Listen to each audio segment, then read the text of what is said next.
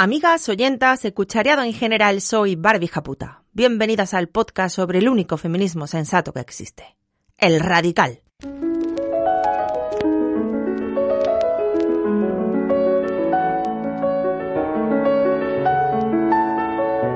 Radio Japuta, el podcast que sueña con la revolución feminista violenta. Volver a empezar los pies los bailes, recoger fracasos al vuelo, luchar otra vez por el juego, que todo lo vuelve posible, jugoso, mutable, sensible, así lo quiero para mí,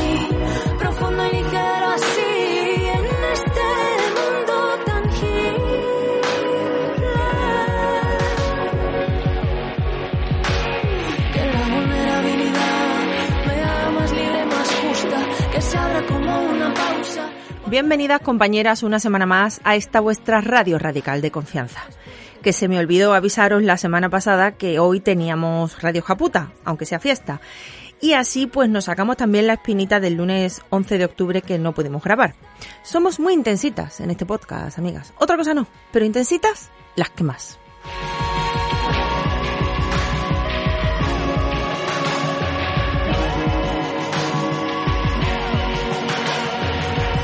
Bueno, esta semana habéis decidido que hablemos de Polonia de forma además muy contundente. Vaya que no tuvo rival en la encuesta de Instagram, ganó de calle. Y antes de que se me olvide esto también, esta semana cerraremos ya la encuesta que os enviamos por correo sobre Radio Japuta, sobre vuestra opinión acerca del podcast. Si escuchas este programa antes del 7 de noviembre, domingo, corre a tu correo que te da tiempo a rellenarla, allí la tienes. Volvimos además a enlazarla, esta encuesta, en el correo de Minguero así que la tienes a mano. Y prima, si no estás suscrita al boletín de Radio Japuta, pues yo no sé a qué esperas, no sé qué haces, sinceramente. Somos la newsletter menos pesada y menos invasiva de la historia de las newsletters. Inspirada además por mí, esta forma de comunicar, porque me da mucha fatiga que me bombardeen con las newsletters. Eh, solo os escribimos los domingos con un resumen de la semana anterior, enlaces de interés y alguna majadería que otra, que los domingos a mí me inspiran mamarrachadas auténticas, no sé por qué, y yo a veces voy y os las comento. Pero es que sois tan genias que encima me respondéis y me la comentáis. Es que, es que, es que dan ganas de ser vuestra amiga y, y, y tomarse café con vosotras. Bueno, que vamos con Polonia.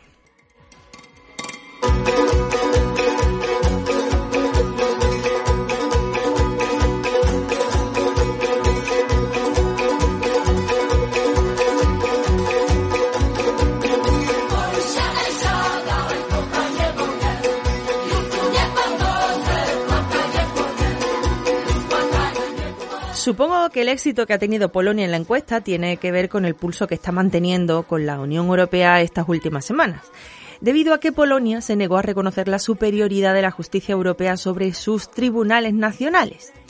De fondo está la deriva autoritaria en la que está inmersa Polonia, con amenazas muy serias a la libertad de expresión y a la independencia judicial, por ejemplo, y con alguna agresión a los derechos de las mujeres de mucho calibre, como veremos en un momentito.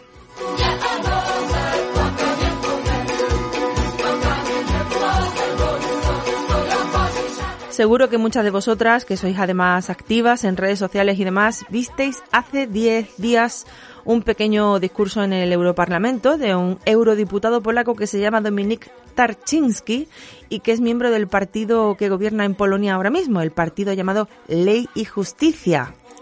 Agárrate con el nombre. Que es un partido ultranacionalista, obvio, y ultracatólico, claro, muy de la cuerda de lo que en España es Vox. De hecho, comparte grupo con Vox en el Parlamento Europeo. En el contexto polaco es más difícil ubicar el partido Ley y Justicia como estrictamente de extrema derecha, porque hay partidos en el Sejm, que es el Parlamento polaco, que están todavía más a la derecha de la derecha de Ley y Justicia, amigas.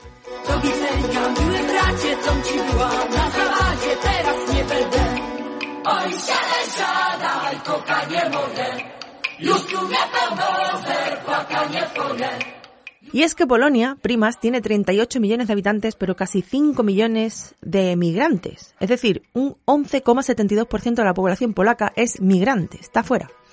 España tiene un 3%, para que hagamos una comparación. Por otra parte, y a pesar de esto, Polonia políticamente es una especie de agujero negro para la izquierda.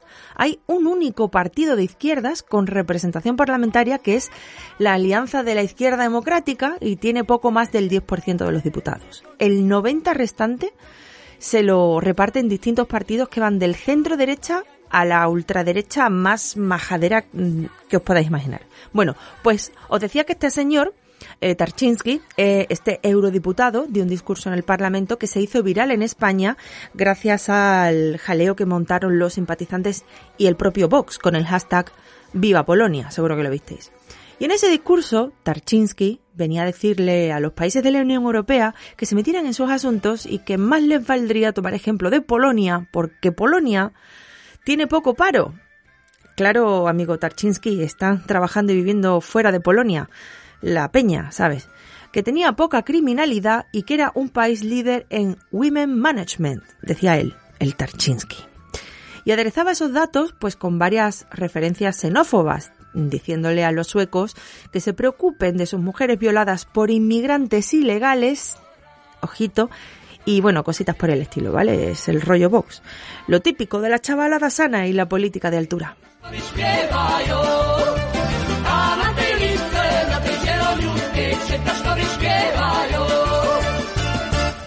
Bueno, pues los tres datos que daba este señor sobre Polonia son ciertos, entre comillas y con algunos peros, porque por ejemplo Polonia tiene niveles de paro muy bajos también su población migra y actualmente está en una coyuntura, es verdad, económicamente positiva en comparación con la previa, que también era fácil, también te diré.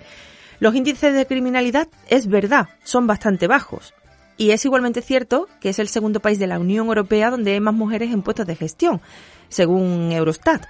El 44% de esos puestos los ocupan mujeres. Claro, Tarchinsky hizo su poquito de cherry picking, eso de coger así tres datos que te van bien a ti y bien para lo tuyo y callarte la, realidad, la amplia, inmensa realidad, que bueno, que es una falacia más vieja que el andar para adelante esto.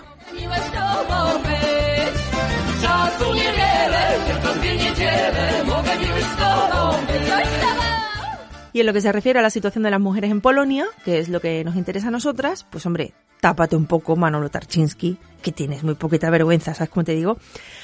Así que os voy a contar yo otros datos de los que este hombre dijo, a ver qué tal. Radio Jabuta versus Tarchinsky Fight.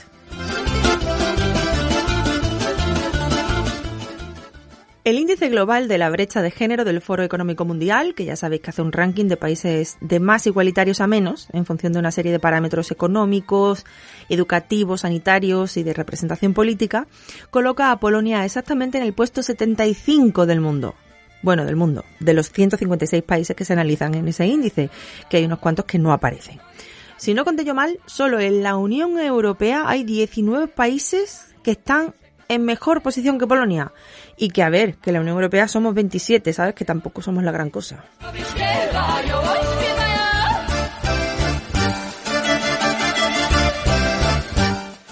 El pasado jueves se publicó también el índice de igualdad de género que hace cada año el Instituto Europeo para la Igualdad, que incluye únicamente a los países de la Unión Europea y Polonia parecía quinta, pero por la cola. Tarchinsky, esto se te pasó también. Este tipo de índices y otros estudios estadísticos señalan algunas cuestiones en las que efectivamente Polonia está bien. Hay, por ejemplo, una gran proporción de mujeres universitarias, son de hecho muchas más que los hombres, la brecha salarial es también de las más bajas de la Unión Europea, el sueldo por hora de una mujer en Polonia es un 7,2 inferior al del hombre, cuando la media europea está en el 16%, cuando se tienen en cuenta los ingresos totales, es decir, no ya lo que se cobra por hora, sino en total, la brecha se dispara por encima del 30%, porque entran en juego factores como que las mujeres trabajan menos horas y cogen más bajas y más largas. Eh, porque recaen sobre ellas los cuidados y otras muchas cosas que ya sabemos. Pero aún así ese dato sigue siendo mejor que la media europea.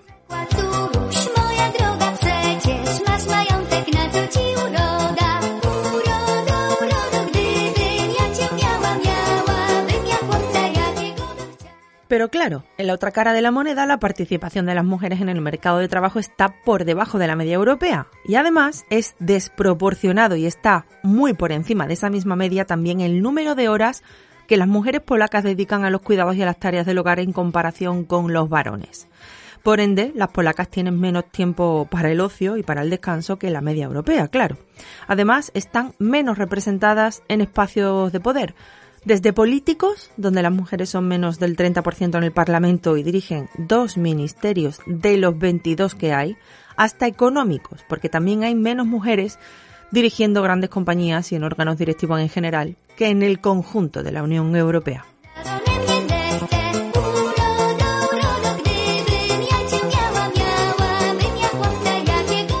De todas formas, a nosotras ya sabéis, eh, lo hemos dicho muchas veces, que estos rankings tampoco nos dicen tanto sobre la situación real de las mujeres y de sus derechos en un país concreto. Hay otras realidades muy importantes que no se reflejan en estos rankings y en Polonia pues no son precisamente eh, buenas estas realidades. Polonia es sin lugar a dudas uno de los países más católicos de Europa y uno de los países donde la Iglesia tiene más poder y más capacidad para influir en la vida pública y política.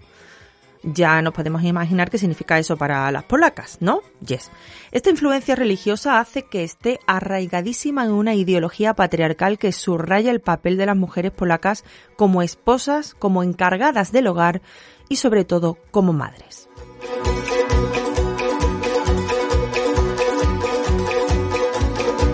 El peso del mito de la madre polaca que sacrifica su vida por la familia es enorme incluso en la época de la Polonia comunista, que fue desde el final de la Segunda Guerra Mundial hasta 1989, esta idea del rol tradicional de la mujer mantuvo su vigencia. El comunismo en Polonia fue positivo para las mujeres a nivel de integración en el mercado de trabajo y también a nivel educativo, además de a la hora de garantizarles derechos reproductivos como el aborto, que fue legalizado en 1956 con una ley bastante abierta. Pero más allá de eso no cambió la idea de las mujeres en la sociedad y ese peso del catolicismo sigue y siguió siendo enorme.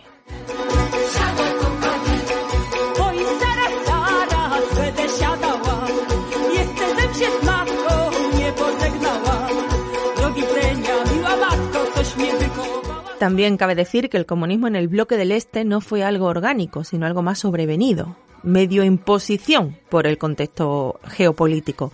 El comunismo en el bloque de los países del este no se consiguió con revoluciones populares, sino a golpe de decreto. Dicho esto, desde la caída del comunismo, o de ese comunismo, Polonia se encaminó por una senda neoliberal, desmantelando, por ejemplo, las redes de protección social que tenía el Estado comunista, y también por una senda marcadamente católica que ha oficializado, por así decirlo, la ideología patriarcal tradicional.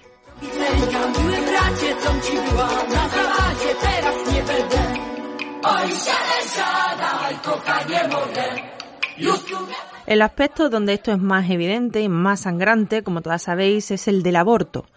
El aborto ya os decía que se había legalizado en 1956 con una ley que aunque no permitía como tal el aborto libre, contemplaba el aborto por motivos socioeconómicos y por esa vía pues era fácil abortar para las mujeres que querían hacerlo. Hasta el punto de que en los años 60, por ejemplo, era frecuente que mujeres de países como Suecia, donde todavía era difícil abortar para ellas, fueran a Polonia a hacerlo. Lo que han cambiado las cosas, ¿verdad? Porque una de las primeras cosas que han hecho y harán siempre los gobiernos neoliberales y o católicos tras caer el comunismo es precisamente robar a las mujeres. Y lo primero siempre será dificultar el aborto.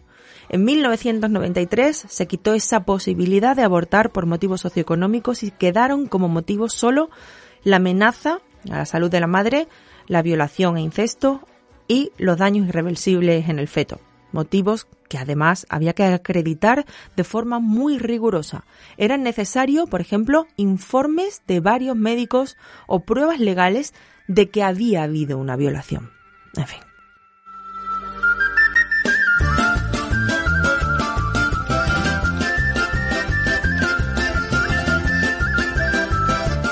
Pero esa ley restrictiva no les debió de parecer suficiente, porque siempre se puede robar un poco más, y los sectores ultraconservadores y ultracatólicos no han parado de atosigar a las polacas hasta que a principios de 2021 ha entrado en vigor un nuevo recorte promovido por el Tribunal Constitucional polaco que saca de los supuestos admitidos para abortar la existencia de malformaciones graves del feto. La realidad es que en Polonia ya antes de este último cambio se calculaba que entre 30.000 y 80.000 mujeres estaban teniendo que salir del país para abortar en el extranjero cada año, más las que abortan clandestinamente dentro de Polonia, claro. En total, hay estimaciones que hablan de 200.000 abortos anuales cuando legalmente se venían practicando poco más de 1.000. Más del 90% eran además por ese supuesto de malformación del feto que ahora se acaba de prohibir.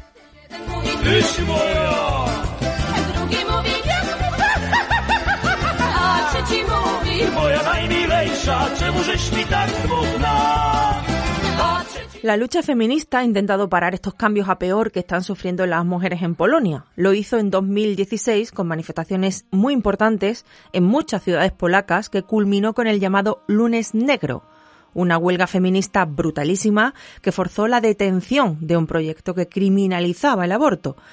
Seguro que muchas lo recordáis. En 2020, solo cuatro años después, volvieron a intentar arrebatarles las pocas opciones de abortar que tenían las mujeres en Polonia. Las compañeras polacas volvieron a las calles con manifestaciones también importantes, pero sin éxito esta vez. Además, hay que decir que las organizaciones feministas sufren presiones claras por parte del gobierno. Ha habido episodios de registro de sus sedes con fabricaciones de acusaciones políticas de fraude, en fin. El control del poder y de muchos medios de comunicación y demás por parte de sectores ultraconservadores ha conseguido que efectivamente la sociedad polaca actualmente sea muy antiabortista y los defensores del aborto libre sean pues minoría, cosa que no pasaba 20 años atrás. Además, aunque el tema del aborto es lo más sonado, conocido y de lo que más se ha escrito, no es la única agresión que ha habido a los derechos reproductivos de las mujeres en Polonia, en 2017, Polonia se sumó a Hungría como el único país de la UE en exigir receta médica para disponer de la píldora del día después, a la que desde el gobierno del partido Ley y Justicia alguna vez se ha calificado como píldora de la muerte. Es curioso, no en realidad no es curioso, que la prostitución sí sea legal. No lo son los burdeles, pero sí comprar como objetos a las mujeres prostituidas. Putero no come putero.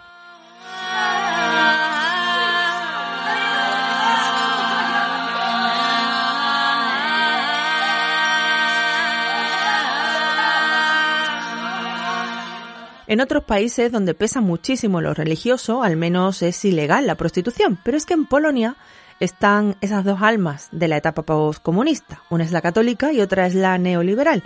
Y no se llevan nada mal. En este caso, es el mercado, amigas. Los vientres de alquiler no están regulados, así que no se reconocen las criaturas por gestación subrogada, eso sí. Aún así, al preparar esta sección, nos encontramos con una noticia de 2008 que hablaba de una fábrica de bebés, eh, una granja de mujeres, en Polonia con 37 madres de alquiler en la que ofrecían criaturas por unas 11.000 libras. Pero no hemos encontrado más información al respecto, suponemos que se prohibiría o cerraría en su momento.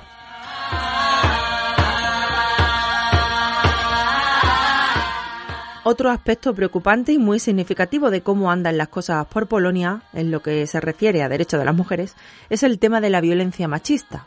Porque Tarczynski hacía cherry picking con las agresiones sexuales en Suecia, pero para no hablar del bombazo informativo que a este respecto llegó a mediados del año pasado, cuando el gobierno polaco anunció su voluntad de abandonar el famoso convenio de Estambul, que es la Convención del Consejo de Europa para la Prevención y la Lucha contra la Violencia hacia las Mujeres. Un tratado vinculante, bastante completo, que recoge toda una serie de medidas que los países firmantes se comprometen a implementar para luchar contra la violencia machista. Polonia lo ratificó en 2015, todavía no lo ha abandonado formalmente a día de hoy, pero está dando pasos en ese sentido bastante claros y el gobierno lleva años denunciando que la Convención de Estambul es una herramienta del lobby feminista, del lobby gay y todas estas cosas que aquí dice Vox. Vaya.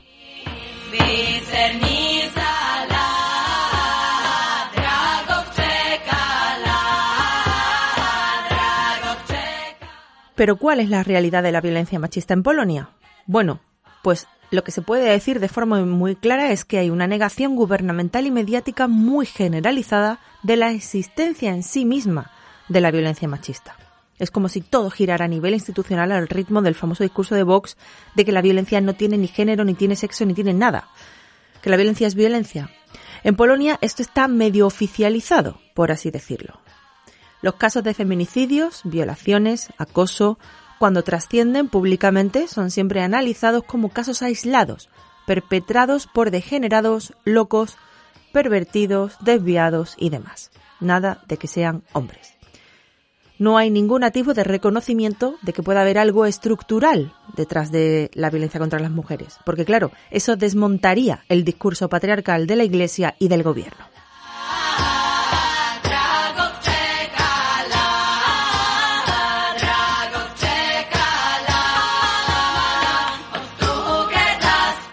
En 2014 se hizo una encuesta de la Agencia Europea para los Derechos Fundamentales, según la cual un 19% de las mujeres de Polonia habían confesado sufrir violencia física o sexual a manos de su pareja o expareja, mientras que un 37% había sufrido violencia psicológica.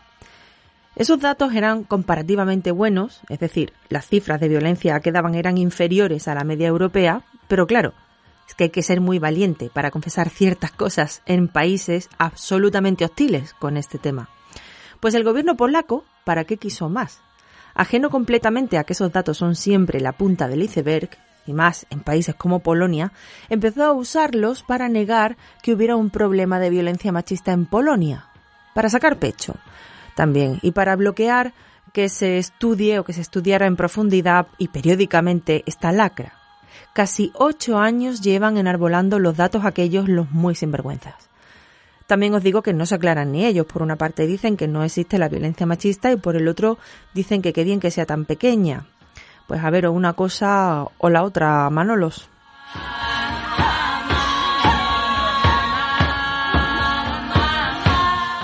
Como todas sabemos, en países menos concienciados con el feminismo no se percibe la violencia igual que en países más concienciados.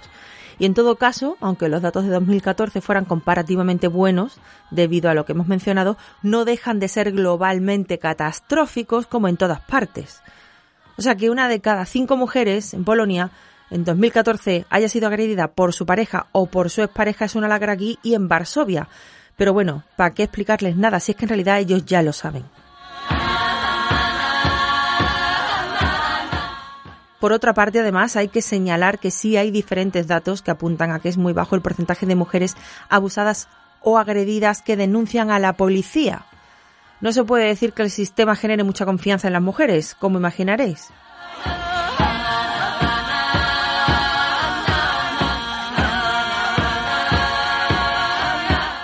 Y este enfoque de negar la violencia machista y bloquear cualquier análisis en este sentido llega también en Polonia al tema de los feminicidios hasta el punto de que a día de hoy no existen estadísticas oficiales sobre feminicidios. Y casi os diría que tampoco hay cifras extraoficiales fiables.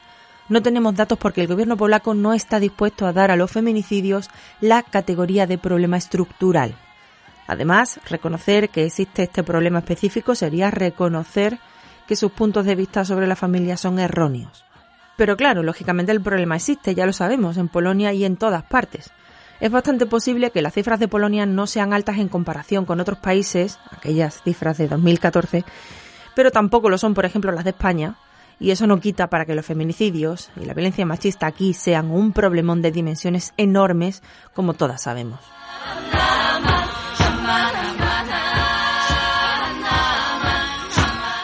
Y ya para terminar, mencionar otro tema importante como es la situación en Polonia de las personas no heterosexuales, sobre las que nos llegan noticias muy preocupantes desde hace algunos años.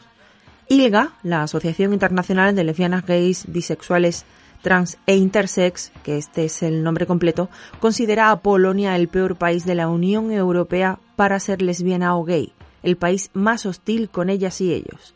Hablamos de un país donde apenas tienen derechos más allá de la propia existencia o de la propia práctica de su sexualidad de libertad.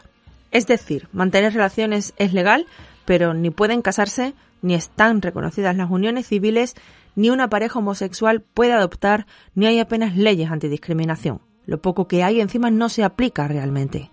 El partido en el gobierno, Ley y Justicia, tiene un discurso en el que se habla sin tapujos del lobby gay, para que os hagáis una idea. En este clima, alrededor de 100 ayuntamientos y 5 regiones polacas se han declarado a sí mismas como zonas libres de ideología LGTB. Aunque esas declaraciones no tienen un impacto legal real, eh, son solo declaraciones de intenciones evidentes y son muy ilustrativas del clima que viven las personas homosexuales en Polonia. Luego, por desgracia, pues tenemos también ejemplos mucho más palpables y concretos de esta situación, como el caso de una mujer a la que se le negó la custodia de sus criaturas por haber iniciado una relación con otra mujer después de divorciarse de su marido. Un caso por el que hace apenas un mes el Tribunal Europeo de Derechos Humanos ha condenado a Polonia a pagar una indemnización. Sobre cómo vivieron los homosexuales varones en los años 80 en Polonia, os recomiendo ver la película Acción Jacinto.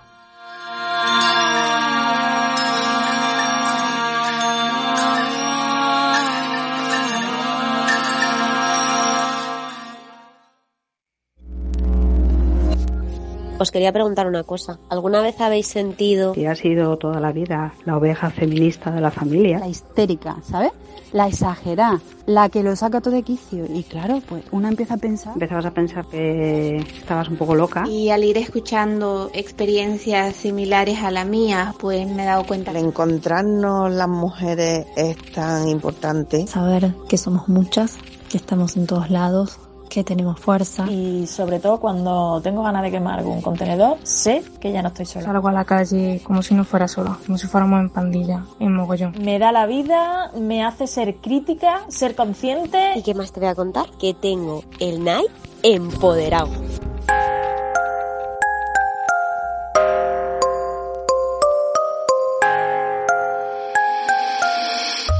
Desde el corazón de la bestia. Y una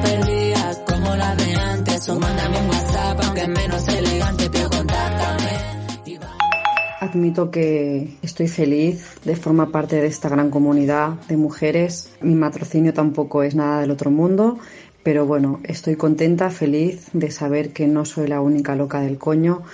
Vamos a seguir en la lucha y que no nos va a parar ni Dios y que me siento arropada, no me siento sola y que viva la Federación de las Locas del Coño. Con 30 ya tientas te sientes perdida y no llega la calma. Y. ¿Cómo que tu matrocinio es poca cosa? Todo suma, compañera, todo suma. Todos son importantes. Vamos, te lo digo mm, del corazón. No sabéis lo que nos suben en los ánimos este tipo de mensajes y nos mandéis muchos además. Y he pensado yo, si a mí me animan y me hacen reír, pues vamos a compartirlo con las primas, aunque la única respuesta, en realidad, que se le puede dar sea muchas gracias compañera, eres una ternura. Está muy frágil, pero nosotras lo tenemos claro que somos porque peleamos. Pues estoy en, en, un congreso de coeducación, lo estoy siguiendo por YouTube. Un señor que bueno, que pide la implicación de las mujeres en el tema de las nuevas masculinidades.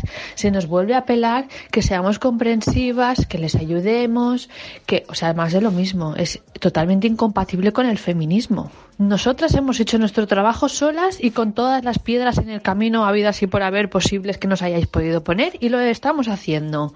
Ustedes no necesitan que estemos, que estemos dorándoles la píldora para que puedan hacer el cambio que les corresponde en una sociedad democrática y igualitaria. Me pongo nerviosa porque es que, porque es que madre mía, los escucho y digo, es que siguen igual, ¿sabes? Siguen con el, eh, y no hay cuentos para niños que quieren ser las nuevas masculinidades de los niños. Encuentras muchas cosas para las niñas para empoderarlas, pero para los niños no se encuentra nada. Oye, pues crearlo crearlo, porque es que lo, los cuentos para niñas, de mujeres poderosas, de mujeres científicas, todo lo que se está creando, que es poco, porque tampoco es que sea aquí eh, grandes cosas, los, los, hemos creado nosotras. O sea, quiero decir, ¿podéis hacer vosotros lo mismo también? ¿Crear vosotros vuestro propio...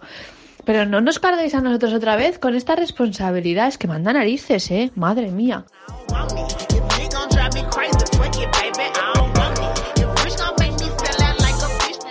Además de todo lo que tú has dicho, compañera, que de acuerdo con todo, por supuesto, está lo de las, abro comillas, Nuevas masculinidades, cierro comillas. Vamos a ver. Si es que no se han enterado de la movida, ¿cómo van a entender lo básico? Que es dejarnos tranquila ya. Vamos a hablar de las nuevas masculinidades otra vez, más veces las saquen, más lo rebatiremos nosotras.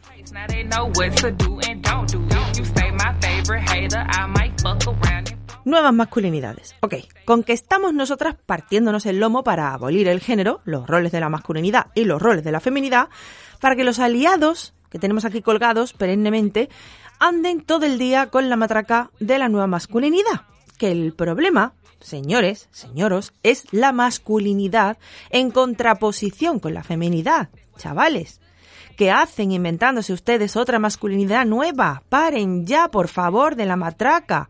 Todo lo que sea considerado masculino, ya sea viejo o nuevo, es en contraposición a lo femenino. Vuelven a ser conceptos, compartimentos, vuelven a ser cajones estancos separados por nuestro sexo. ¿Quieren ustedes hacer talleres para revisarse el machismo? Estupendo, un pin.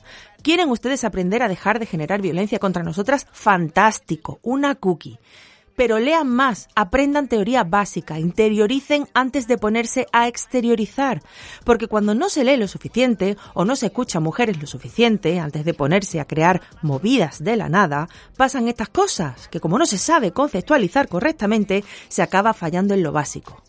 ¿Nos han escuchado ustedes a nosotras hablar alguna vez de cómo estamos creando una nueva feminidad?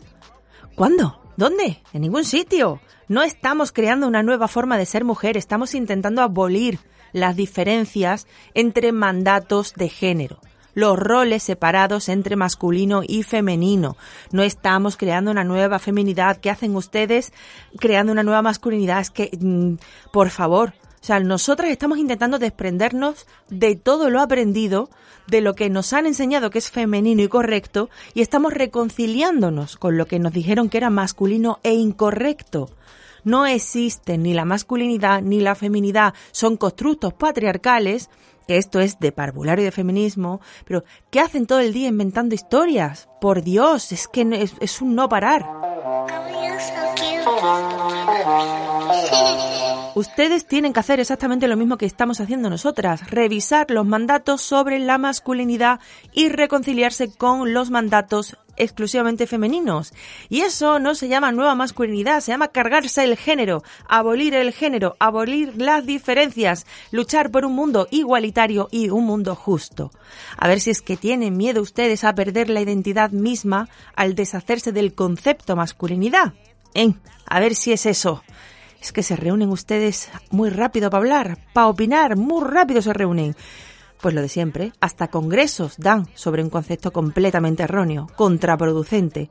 Y de ahí a responsabilizar a las mujeres de no ayudarles a ustedes, pues hay cinco minutos, señores. Vamos a cambiar de tema porque... Mm, bah. Bien, la semana pasada ¿vale? La semana pasada una madre nos contaba que a su hijo pequeño lo confundían con una niña porque tenía el pelo muy largo y eso hacía que la sociedad en general y un señor creepy en particular accediera a su cuerpo porque sí, porque para eso están las niñas, para apretarlas, besarlas y tocarlas. Pues bien, vamos a escuchar las respuestas que se le han sumado a su mensaje.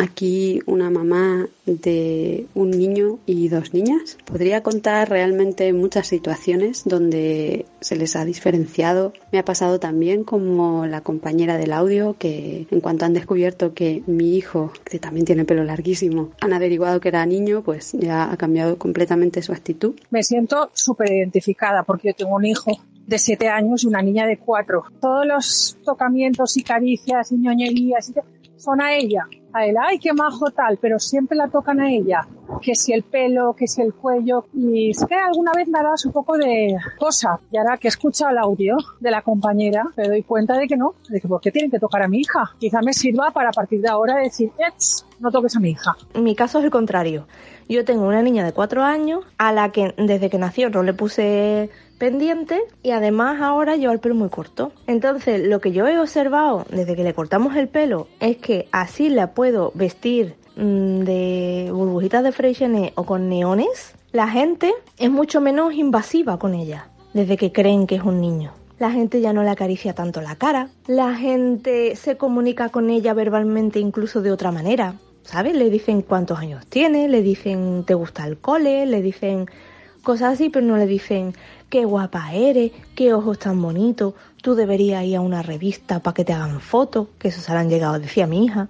Tú tienes que hacer, tú tienes que decir, tú tienes que... Eso ya no lo hacen. Desde que mi hija parece un niño, no lo hacen. Es mucho menos, la gente es mucho menos invasiva con ella, tanto en lo físico como en todo lo demás. Yo lo he vivido en carne propia porque yo tengo uno de cada, ¿no? Lo primero que me llamó la atención fue las distintas formas que tenía el padre de comunicarse, ¿no?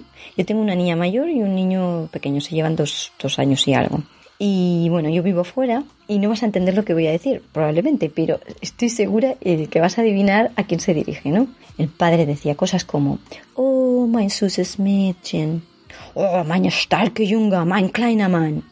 Es decir, a la niña todo el rato se le dice cosas como, oh, mi dulce niña, oh, qué bonita eres, así, con este tono. Y al niño, meine starke Junge, mi niño fuerte, mi hombrecito. Me sorprendió a mí, yo se lo dije y él me dijo que no se daba cuenta. Lo ha, mejorado, pero aún lo sigue haciendo. Después otras cosas como, mm, a los dos les gusta bailar y lo hace muy bien.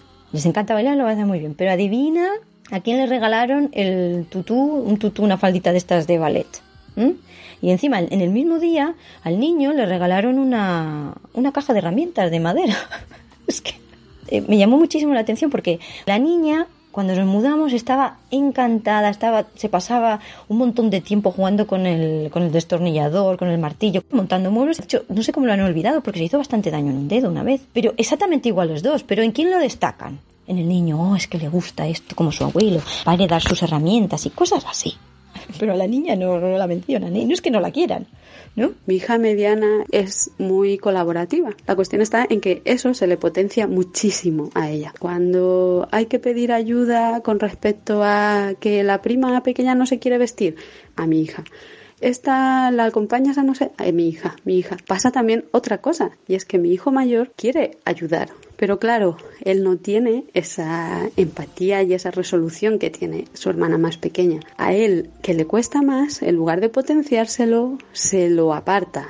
Y a ella se le potencia. Por favor, personas adultas del mundo, hagan que sus hijos también sean colaboradores, que cuiden de niñas pequeñas, de primas y primos pequeños. No existe el instinto maternal o paternal. Los niños quieren cuidar, déjenlos cuidar también.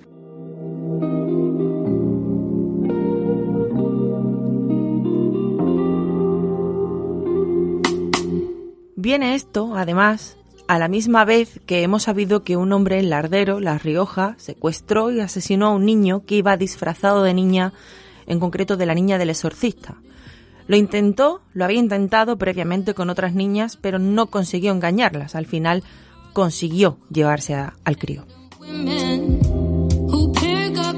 Este hombre, que ha estado encarcelado más de 30 años por delitos de agresión sexual, incluso un asesinato, las víctimas eran mujeres, claro, era descrito en las noticias como un psicópata. Repetiremos siempre que no es la psicopatía lo que hace que un hombre viole y mate a mujeres. Para eso solo hay que ser hombre. Las mujeres también padecen psicopatía, pero no las vemos nunca en las noticias, además constantemente, por haber secuestrado, violado y asesinado a niños y hombres.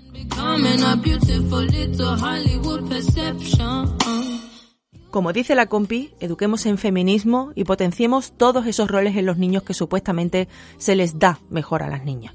Y viceversa, por un mundo donde no tengamos que volver a sufrir a hombres que se creen con el derecho a usar y pisar vidas de mujeres, de niñas o de niños que en un momento dado parecen del sexo contrario. Un abrazo a la familia del pequeño.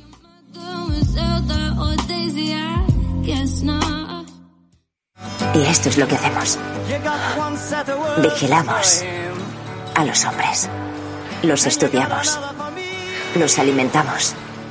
Los complacemos. Podemos hacer que se sientan fuertes o débiles. Así de bien los conocemos. Sabemos cuáles son sus peores pesadillas. Y con un poco de práctica, en eso nos convertiremos. en pesadillas. Un día, cuando estemos listas, iremos a por vosotros. Esperad y veréis. Radio Japuta, podcast feminista radical. Mon corps, mes jambes, mon dos, mes bras, mes mains, mes os, mes sangs, mon cœur et ses réflexes, ma peau, ma taille, mon sexe. Hola Barbie. Mira, tengo dos niñas. Malen de... ¿Cuántos años tienes, Malen? Siete. Y Nora de... Diez. Y te quieren contar algo. Un chico que tiene pocha y, y también una chica que tiene pito. Pero, en un cartel. pero es un cartel, Pero ¿no? es un cartel. ¿Y dónde está ese cartel colocado? En la esquina de los niños de un año. En la esquina de los niños de un año. Muy bien. Agur. Agur. Femme,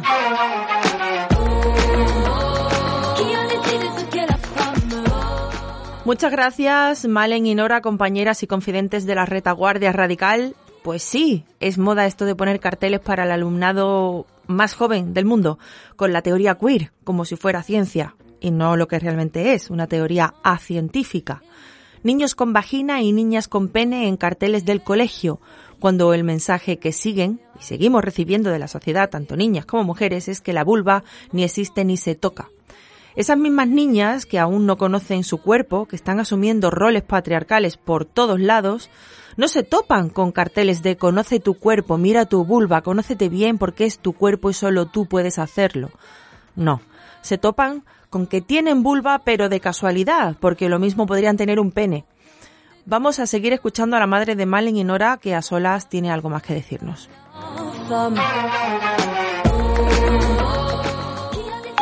Barbie. ¿Hay derecho a esto? ¿Hay derecho a tener que explicar a niños conceptos que ni siquiera los adultos sabemos? ¿La inclusividad de quién es lo que están fomentando? ¿Qué forma de educar es esta? Cuando mi hija con TDAH y TOC está sufriendo bullying en el colegio. Para eso no hay inclusividad, ¿verdad? Para otros trastornos no hay inclusividad. Pero sin embargo tenemos que hablar de identidades sexuales con niños de 7 años. Son personas que se están formando todavía. Bueno, es que es alucinante. Ma ma mon. Como dice la compi, la inclusión de quién, no de las niñas y de las mujeres, por supuesto.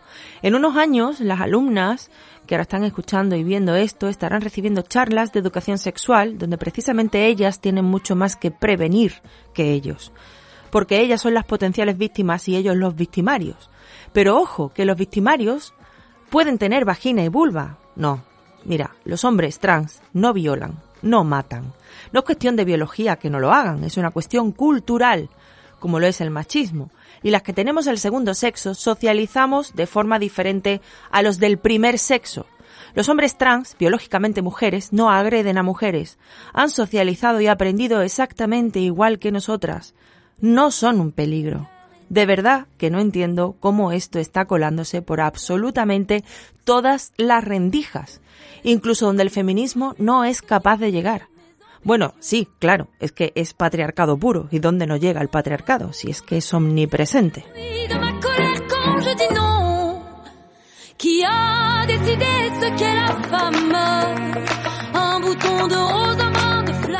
Es una contradicción gigante para cerebros en pleno desarrollo.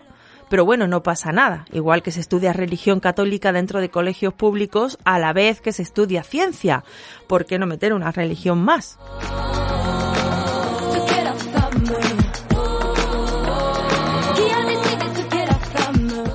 En los años 80 y 90, las madres y padres que se negaban a que sus criaturas estudiaran religión en el colegio público, que dieran catequesis, se hicieran la comunión, eran los raros y las satánicas.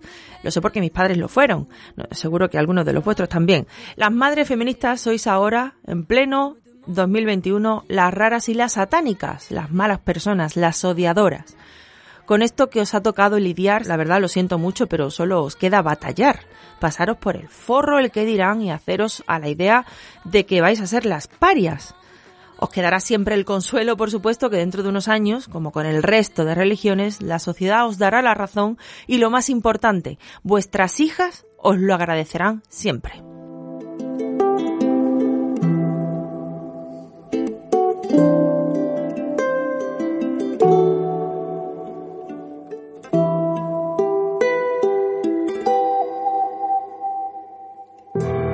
so close.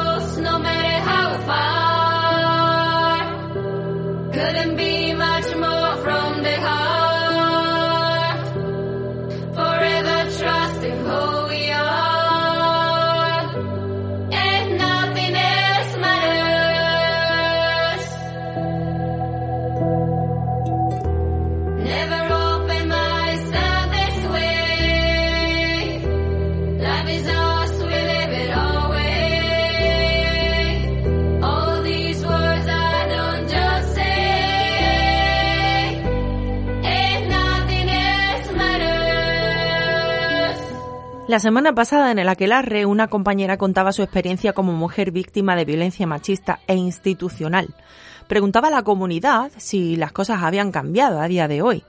Bien, hoy no habrá Aquelarre por falta de tiempo. La compi ha recibido demasiadas respuestas y será la semana que viene cuando oigamos a las compañeras, cuando os oigamos a vosotras. Pero sí quería dar un adelanto con la historia que nos contó hace unos meses esta compañera.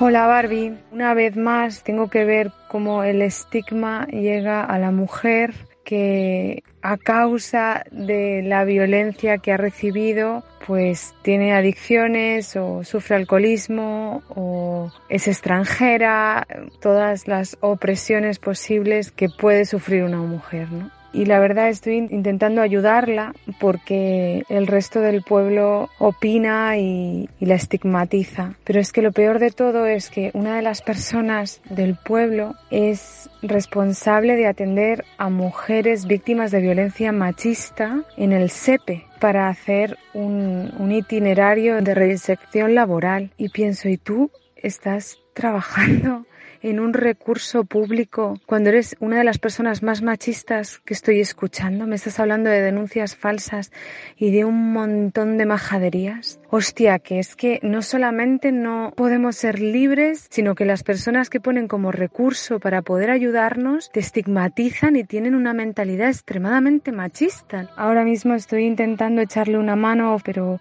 me está costando mucho porque la mentalidad de esta mujer en concreto está muy asociada al yo puedo con todo, eh, soy fuerte y está viviendo una situación de absoluto calvario con un cabrón que ha estado sin pasar la pensión durante dos años y ahora por hacerle daño ha pedido la custodia de, la niña y un juez le ha dado la custodia compartida. Era una jueza, un terror, un terror y el pueblo se limita a comentar y a estigmatizarla más. Las hacen sentirse peor, más estigmatizadas, más marginadas. Basta ya. Abramos los ojos. Los maltratadores van con la cabeza bien alta a buscar a unos niños para los que no han pasado la pensión en dos años. Basta ya de dar la espalda y de no mirar esta mierda de sociedad en la que vivimos. Por favor, despertemos, eduquemos en feminismo. Nuestras hijas van a sufrir. Esto está muy mal. Está muy mal.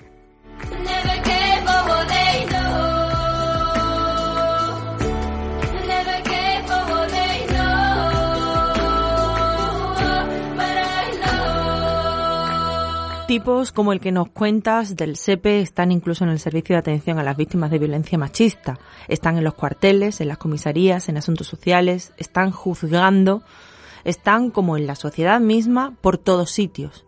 Y no pasa nada. Compañera, gracias por compartirlo y por denunciarlo. Y si quieres y te apetece, vuelve cuando quieras a contarnos cómo está actualmente la compañera.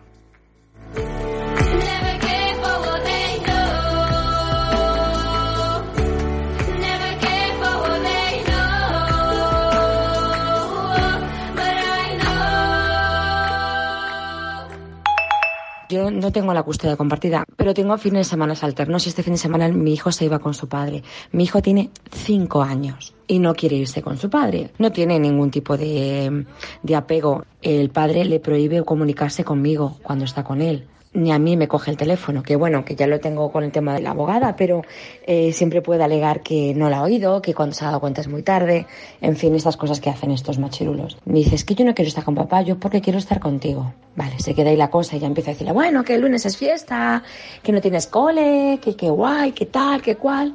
Y me salta, mamá, yo quiero que papá se muera. Es que, o sea, me quedé helada.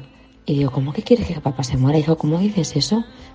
Cinco años y yo quiero llevar a mi hijo a terapia psicológica y sin autorización de ese sinvergüenza no le puedo llevar. Pues porque el niño, porque el niño puede contar cosas que el padre no le interese. Y yo no puedo llevarle porque si se entera el padre, porque se lo diga al niño de alguna manera, pues, vale. Y su padre, que lo que es peor, le consiente Todo, o sea, mi hijo pasa con su padre fines de semana alternos y la mitad de las vacaciones de verano y de, y de navidades. Y mi hijo ha visto más televisión, más películas, más de todo bueno, no te digo más que juega al Fortnite con cinco años, ¿vale? Le tiene todo el día viendo, mm, para que no le moleste, claro, pues viendo vídeos eh, del YouTube y viendo películas y televisión, más que todo el tiempo que pasa conmigo. Sin reglas, sin ningún tipo de, disciplina y aún así, con cinco años, prefiere no irse con su padre inevitablemente escucha que hablan mal de ti. A mi hijo le han dicho que mamá no te quiere, que mamá si te se enfada contigo te va a echar de casa como me echó a mí, y lo que no sé. Entonces, claro, imagino que mi hijo pues está harto de, de, ver y de escuchar y de interiorizar un ataque hacia su madre, y entonces de alguna manera sale a, la, a mi defensa, de, entiendo, ¿y ahora qué, qué hago? ¿Cuándo se va a escuchar a los críos? O sea, yo no puedo llevar a mi hijo al juzgado a que le hagan un examen, tengo que meterme en una movida judicial de la leche. Si ya le denunció por maltrato físico, que ni siquiera abrió el melón del maltrato psicológico, y la señora jueza, por llamarle de alguna manera, alegó que restaba credibilidad a lo que a mí me había pasado, porque puse la denuncia un día después. Prima, yo salí del, es que ni siquiera un puto día después. Salí del hospital a las doce y media de la noche y llegué a mi casa a la una. Al día siguiente yo me fui a trabajar y luego me tiré dos horas en la puerta del cuartel de Guardia Civil en mi coche llorando sin saber qué hacer. Y cuando entré allí entré hecho a un mar de mierda. Y la puse la denuncia esa tarde cuando salí de trabajar. Y la jueza dijo que como yo había puesto la denuncia después, que como no había denunciado antes. ¿Ahora qué me meto? ¿Intentar a los servicios sociales o intentar mediante un abogado que le hagan un peritaje en un juzgado? ¿Para qué? Para que no le quiten nada, para que no le hagan nada, porque sigan ejerciendo toda la violencia que ejerce sobre mí. Que es que no se puede hacer una puta mierda, tía. No se puede hacer una puta mierda. Pues ¿sabe lo que se puede hacer? Pues efectivamente, desear que se muera. Y mira, una mierda menos en el mundo. Que no, que me pasó el jueves, no. Mira, ya me he emocionado no sabía cómo, porque no sé cómo ayudar a mi hijo. Porque una parte me dice que es normal que lo sienta y que eso va a ser más. Otra parte me siento responsable por haber dejado que él sea su padre. Y, y otra parte me preocupa que mi hijo tenga esos sentimientos siendo tan pequeño y esas emociones. Y es... Uf,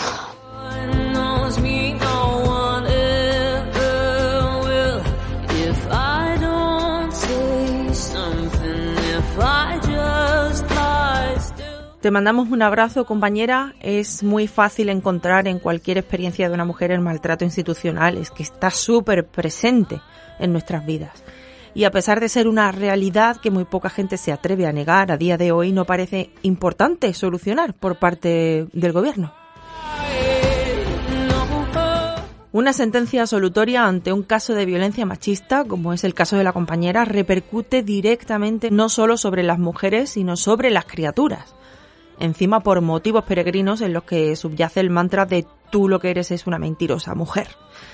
Si hubieran condenado a este hombre, por ejemplo, por violencia machista, esta madre ahora mismo no necesitaría ningún permiso de su maltratador para que su hijo, que está sufriendo, pueda recibir atención psicológica.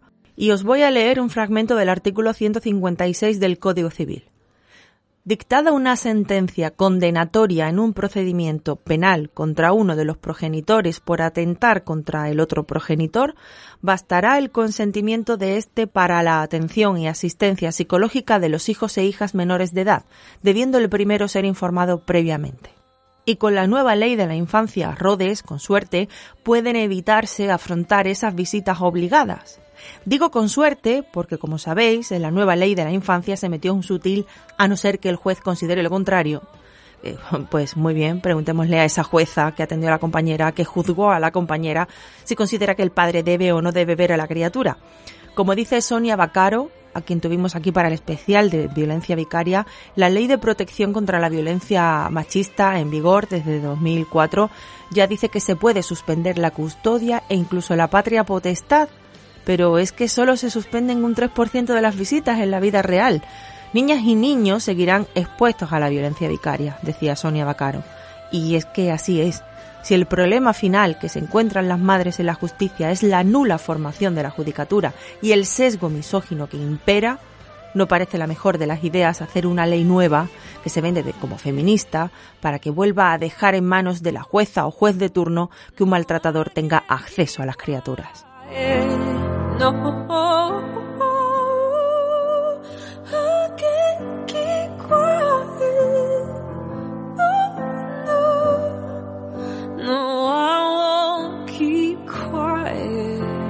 Escuchamos de fondo a Milk, superviviente de la violencia machista, de la depresión y de la anorexia. Tardó 11 años en sentirse lo suficientemente cómoda para compartir su historia. Esta canción se convirtió en el himno no oficial de la Marcha de Mujeres en Estados Unidos en 2017. La pondremos, como el resto de canciones, como siempre, en nuestras listas de reproducción de YouTube y Spotify.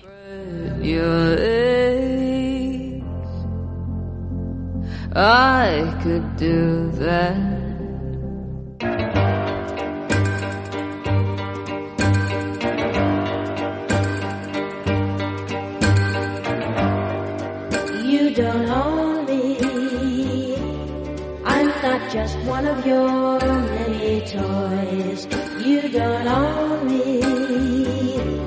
Don't say I can't go with other boys.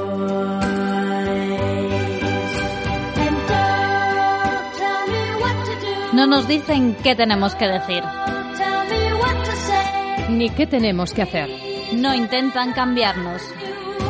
Porque no pertenecemos a nadie. Gracias a vosotras, nadie ni nada puede someternos. Amadrina este podcast. Financia con lo que puedas. Entra en radiojaputa.com y síguenos cada lunes a las ocho y media en iVoox, Spotify o iTunes.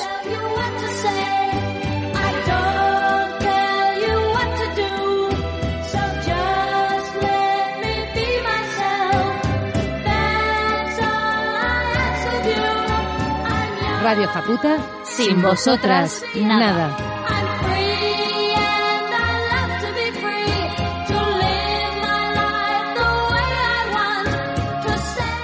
Ahí escuchábamos las voces en la cuña de Rocío y de Elena. Compañeras, os echo de menos. Os mando un abrazo. Vamos a seguir escuchando hoy experiencias de compañeras. Lo haremos en la sección de Yo no soy esa, que viene cargada de vuestros mensajes. Pero antes hacemos un parón para hablar de psicología y mitos del amor romántico con Diana Fernández.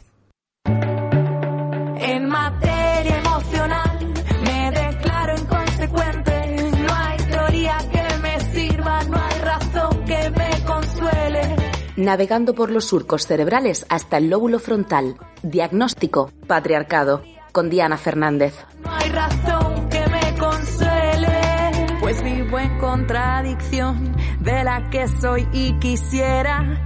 Quise hacerme la moderna, pero no hay manera. En materia Bienvenida de nuevo, Diana. Buenos días, compañeras. Esta semana vamos a continuar con el tema del mes pasado, ¿verdad? Así es, el tema del amor y las relaciones de pareja, que da para toda una temporada. Pero esta vez quiero centrarme en la adolescencia, Barbie. Muy bien, en esa etapa donde empezamos a descubrir, practicar y entender, digamos, las relaciones de pareja. Empezar a entender, no entenderlas.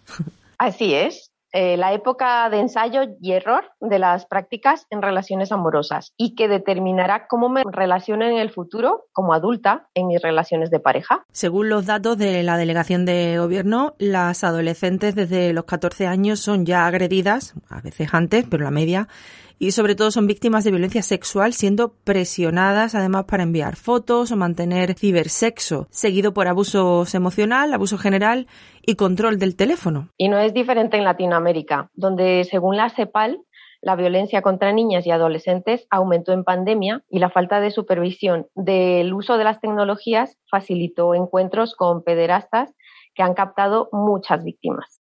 Qué horrible.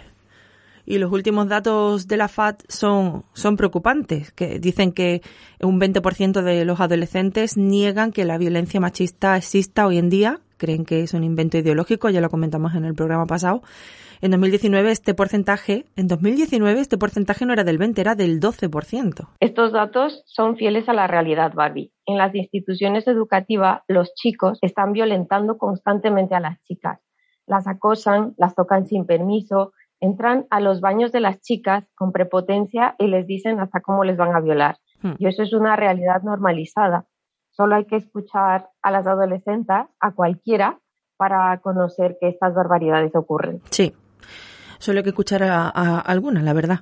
La violencia machista nos embiste cada vez con más fuerza y a edades más tempranas. Y por eso cada vez es más necesario y obligatorio hablar. Hablar con nuestros chicos adolescentes, Barbie. Vamos a hablar con ellas también, obviamente, pero son ellos los acosadores y violadores o futuros violadores. Las miradas deben cambiar desde la niñez, porque la adolescencia es una etapa de la vida en la que comenzamos a descubrir y conocer nuestro cuerpo, prestamos atención al de otras personas también y empezamos a pensar o a fantasear en cómo relacionarnos con otras personas en la intimidad, ¿no? Así es, y nosotras como adultas debemos ayudar a las chicas que tenemos cerca a que vean las opresiones que, que vivimos por ser mujeres. Ojalá nosotras hubiésemos podido hacerlo.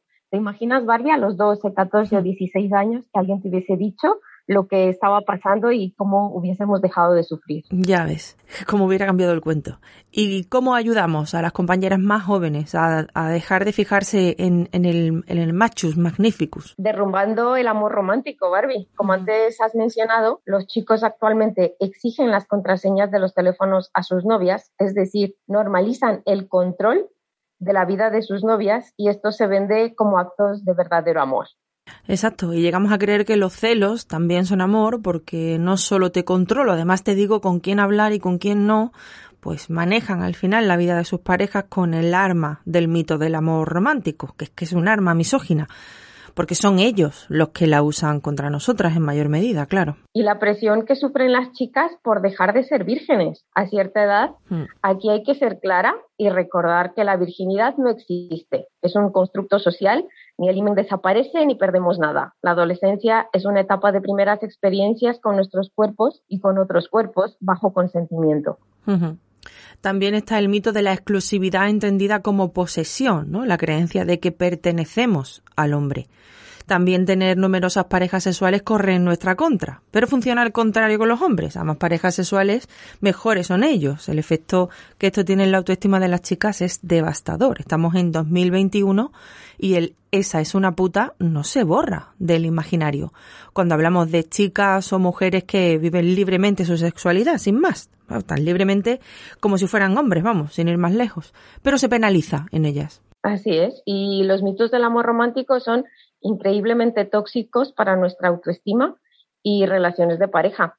Una investigación realizada por Marviset Boves en 2019, llamado Mitos del amor romántico y autoestima en adolescentes, concluye que los hombres asumen más creencias románticas que las mujeres y por el otro que las personas con menor autoestima, o sea, nosotras, presentan una mayor interiorización de las creencias románticas. ¿Qué quiere decir esto? Que ellos tienen más creencias sobre los mitos del amor, pero nosotras lo tenemos más interiorizado. Bueno, tienen más creencias, es decir, que se las saben todas, porque les interesa sabérselas todas. Al final son, son, creencias de lo que deben ser las mujeres para con ellos en una relación de pareja. Punto por punto se lo saben todo y luego se lo van a reclamar a ellas. Si el mito del amor romántico es peligroso para un sexo, ese es el nuestro, el femenino, no el masculino. Encima, como dices, cuentan con otra ventaja más, y es que las mujeres asumimos los roles que dictan esos mitos. Cuidadoras, pacientes, calmadas, fieles, piadosas, perdonadoras de absolutamente todo, etcétera, ¿no? Cuando la realidad acaba desbaratando esas fantasías, porque nadie, ni mujeres ni hombres, somos capaces de ser así el 100% del tiempo, ni el 50%, pues llega la violencia, llega el castigo por parte del hombre, ya sea psicológica, verbal o física. Al final, ambas partes pueden llegar a pensar que es culpa de la mujer por no adherirse a lo que debería ser, según esos mandatos patriarcales de la sociedad, claro. Por eso este estudio también recalca la importancia de detectar y suprimir esas creencias sobre el amor romántico para superar la hegemonía patriarcal y la desigualdad. Esto ayudaría a acabar con la violencia machista que deriva de la diferente forma de socializar que tenemos mujeres y hombres. También menciona y muy convenientemente la importancia de la autoestima en planes de intervención y prevención, ya que, como dices, supone un factor de riesgo para la violencia machista y la construcción de parejas desiguales. Vamos a dejar, por cierto, todos los enlaces de los que estamos hablando en la página web radiojaputa.com y además algunas direcciones donde se describen los mitos del amor romántico para que le echéis unos ojos si queréis. El imaginario colectivo está lleno de creencias erróneas sobre el amor romántico en las relaciones de pareja. Así lo demuestra otra investigación realizada por María Cerro Garrido y Marga Barceló en 2019 también, llamada Prevalencia de los mitos del amor romántico en jóvenes, donde se concluye que los estereotipos y la socialización diferenciada por sexos está en el imaginario social de los y las jóvenes, donde se interiorizan comportamientos, actitudes y conductas que normalizan el control, dominio y subordinación gracias al concepto de amor romántico. Por eso es tan necesario coeducar y sensibilizar desde la infancia. Y una de las estrategias más eficaces, decíamos, es cuidar la autoestima y el autocuidado. Por supuesto, es indispensable sentarnos a hablar con ellas sobre qué es violencia, qué es acoso y cómo se puede disfrazar de amor. Además de enseñar a cuidar nuestra autoestima, podemos empezar a consumir arte, literatura, cine, música, solo de mujeres, para que tengan referentes de nuestro sexo, por ejemplo, Ética para Celia de nuestra querida Ana de Miguel, o para su autoconocimiento y respeto a su cuerpo. Los libros de Menstruita están bastante bien, La regla mola y Tu cuerpo mola, que sobre todo el segundo, Barbie, es una maravilla hasta para nosotras como adultas. Apuntado. Y como no, voy a mencionar La chica miedosa que fingía ser valiente muy mal, de Barbie Japuta. Bueno, yo le recomendaría mejor la de Nadie duerme para complementar a eso de la autoestima pues con un poquito de jarana violentita. Hay que incentivar a las gracias por la mención, Diana. Hay que incentivar a las compañeras más jóvenes a que tengan referentes mujeres en sus vidas, para que se sientan orgullosas eh, de lo que son y fuertes y seguras de que no están solas. Exactamente, Barbie. Eh, que veamos a otras mujeres que son inteligentes, sabias, críticas, fuertes, nos da esa representación de que sí, podemos ser líderes, catedráticas, escritoras, lo que sea, y eso nos ayuda a fortalecer nuestra autoestima. Solo hay que ver el subidón de todas las que fuimos y vivimos de cerca el 23 de octubre. Los sentimientos que nos dimos unas a otras son alimento para nuestras autoestimas. Sí, a veces buscamos recetas para fortalecer nuestra autoestima y creer en nosotras y realmente lo que debemos es conectar con nosotras, no con nuestro bienestar. Y como mencionaste en el programa pasado, escucharnos más a nuestras alarmas, a nuestras banderas rojas, respetarlas cuando sintamos que algo no va bien, respetar esa sensación y, confiar en nosotras. Y eso es otra cosa que debemos enseñar a nuestras compañeras más jóvenes, que si algo les chirría de un chico, nos lo cuenten, nos compartan sus inquietudes. Por eso es tan importante, Barbie, dar confianza, seguridad y protección a las jóvenes de nuestro entorno, que tengan la certeza de que pueden preguntar a nosotras como adultas sus dudas, sus miedos y que las vamos a escuchar. Tal vez no siempre vamos a resolver sus dudas, pero porque no somos expertas en todo, mm. pero sí a escucharlas y acompañarlas en la búsqueda de respuestas. Claro. E igual con los chicos, hablar de su responsabilidad como hombres, eh, de respetar a las mujeres, de hablar con ellas, de escucharlas para resolver conflictos, de ser parte de un equipo cuando somos ya parejas y también cuando no lo somos. Las relaciones de amistad también deben ser siempre eh, igualitarias, claro. Claro, debemos hablar sin filtros de nuestra realidad y que ellos escuchen y aprendan que son los potenciales victimarios a esas edades conocen muchos chicos y chicas y empiezan a empatizar y que hablen con chicas también está muy bien y lo ideal sería sin sexualizarlas. Mira, voy a poner otros dos ejemplos ahora de una película y una serie que podríamos ver con nuestras y nuestros adolescentes. A ver, ¿qué apunto? Por si aún no las he visto. Claro que sí. La primera es I'm Pregnant. Eh, es una película bastante interesante de, de un aborto en la adolescencia y las preguntas eh, que me surgen cuando vi la película era cómo es la chica, qué tipo de familia tiene, sus amistades, su novio, qué hace ella en cuanto se entera de todo. Con adolescentes para, se puede hablar súper bien de todos los temas eh, con esta peli. Y de la otra que acabas de escribir, se trata de, la asistenta. Que va de una mujer bastante joven que huye de un maltratador y no cuento más. Y lo mucho que da para un cineforum en casa y hablar de violencia machista, sexo, desigualdad, precariedad. Vientres de alquiler. Totalmente. Importante, The Maid, pocas series o películas retratan también a las mujeres que viven en los márgenes el secreto para contar bien una historia así es sin duda haber estado en esos zapatos. ¿Qué pasa? Que normalmente quienes están en esas situaciones no acaban disponiendo de altavoces como el que sí ha acabado teniendo Stephanie Land, la autora del libro The Maid, en el que está basado la serie, que de hecho casi mejor leerse el libro porque la serie, bueno, eh, las que habéis leído la crítica o las que habéis visto la película sabéis que han metido personajes y elementos que no forman parte del libro y que bueno uno de esos elementos pues es eh, el blanqueamiento completamente de los vientres de alquiler no pero bueno el resto está bien. Bueno, por lo menos es un inicio. Así es, Barry. Y si tengo una compañera joven en casa y no quiere hablar, ¿qué hacemos, Diana? Ponte que hay madres que pueden estar escuchándote que por H o por B no han conseguido todavía desarrollar esta relación de confianza mutua.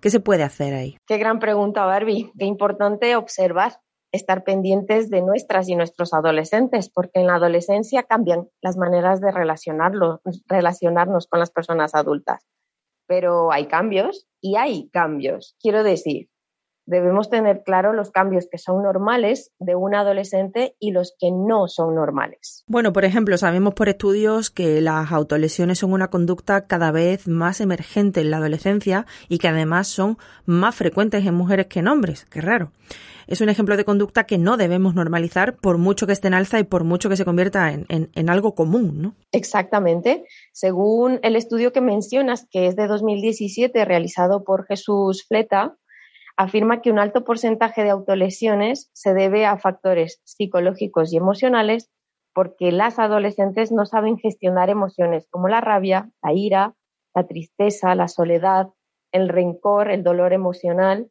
Los factores de riesgo son ser mujer, tener entre 15 y 25 años y los factores precipitantes, un cúmulo de violencias, el bullying, el abuso sexual, eh, embarazos no deseados, enfermedades físicas graves, divorcios de la, de la madre y el padre, violencia en el hogar, problemas económicos, ansiedad y problemas en, en las relaciones sociales, llegando incluso el suicidio o autolesiones de alguien de su entorno suele ser un factor que afecta más a los varones, entre otros. Claro, claro. Es decir, muchos factores que se deben al sistema patriarcal en el que vivimos las mujeres. Vamos, que es, es que es el género el que, el que te acaba lesionando. Eh. En la parte de los varones están otras conductas como esa que mencionabas de lesionar a otra persona, ¿no?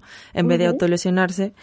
Y bueno, el consumo y abuso de drogas, alcohol y una cosa en alza, la pornografía que ya hemos hablado en programas anteriores, que empieza a los 11 años. Totalmente de acuerdo. Estas conductas se presentan más en hombres que en mujeres porque es parte de, ser un macho, ¿no? Y de normalizar estas conductas reproduce los conceptos relacionados culturalmente con la masculinidad. Hmm. Por otra parte, una conducta súper normalizada en las mujeres es el encadenar dietas desde inicios de la adolescencia hasta el final de la vida casi. Los problemas eh, con la comida son casi exclusivos de mujeres. Nueve de cada diez personas que sufren un trastorno de la conducta alimentaria uy, son mujeres. Encontré un estudio de 2003, Barbie, realizado por María Fernanda Rivarola, llamado La imagen corporal en adolescentes mujeres, su valor predictivo en trastornos alimentarios, que si lo repitiésemos a día de hoy, seguro obtiene los mismos resultados. Y concluye que hay relación positiva entre la insatisfacción de la imagen corporal y los aspectos de los trastornos alimenticios entre chicas de 12 a 20 años, porque desde pequeñas a nosotras nos miran a través del peso que tenemos, el culo que echamos o las grandes y gordas que tenemos las tetas o las piernas. Hmm. Si queréis conocer más sobre los trastornos de conducta alimentaria, eh, os recomendamos escuchar el capítulo 79 de nuestro podcast también. Y las consecuencias de tener problemas con la aceptación de nuestros cuerpos son autodestrucción y más autodestrucción de nuestra autoestima y fin del autocuidado. Nos tienen mm. enfermas y consumiendo productos dietéticos, fajas y cirugías para conseguir validación de la sociedad y con ello nos hacen creer que conseguiremos amor propio, seguridad y la autoestima que previamente nos han machacado, claro. Y la sociedad además tiene mirada masculina, incluso nosotras nos miramos con una mirada masculina. Sí, sí, totalmente. Y otra conducta importante para observar y comentar con las compis adolescentes es sin duda cómo consumen y viven los estereotipos femeninos, es decir, el uso del maquillaje, la ropa, cómo se ven obligadas por modas y creencias machistas a hipersexualizarse, a usar sujetadores con relleno o llevar tacones o lo que sea. Y lo importante es cómo viven toda la, la presión que se dirige hacia sus cuerpos y ayudarlas a gestionar y minimizar los daños y a tomar conciencia de cómo deconstruir la feminidad que nos imponen. Hmm, me, recuerda esto a lo que nos contaba Miriam Aladip en su primera sección de ginecología.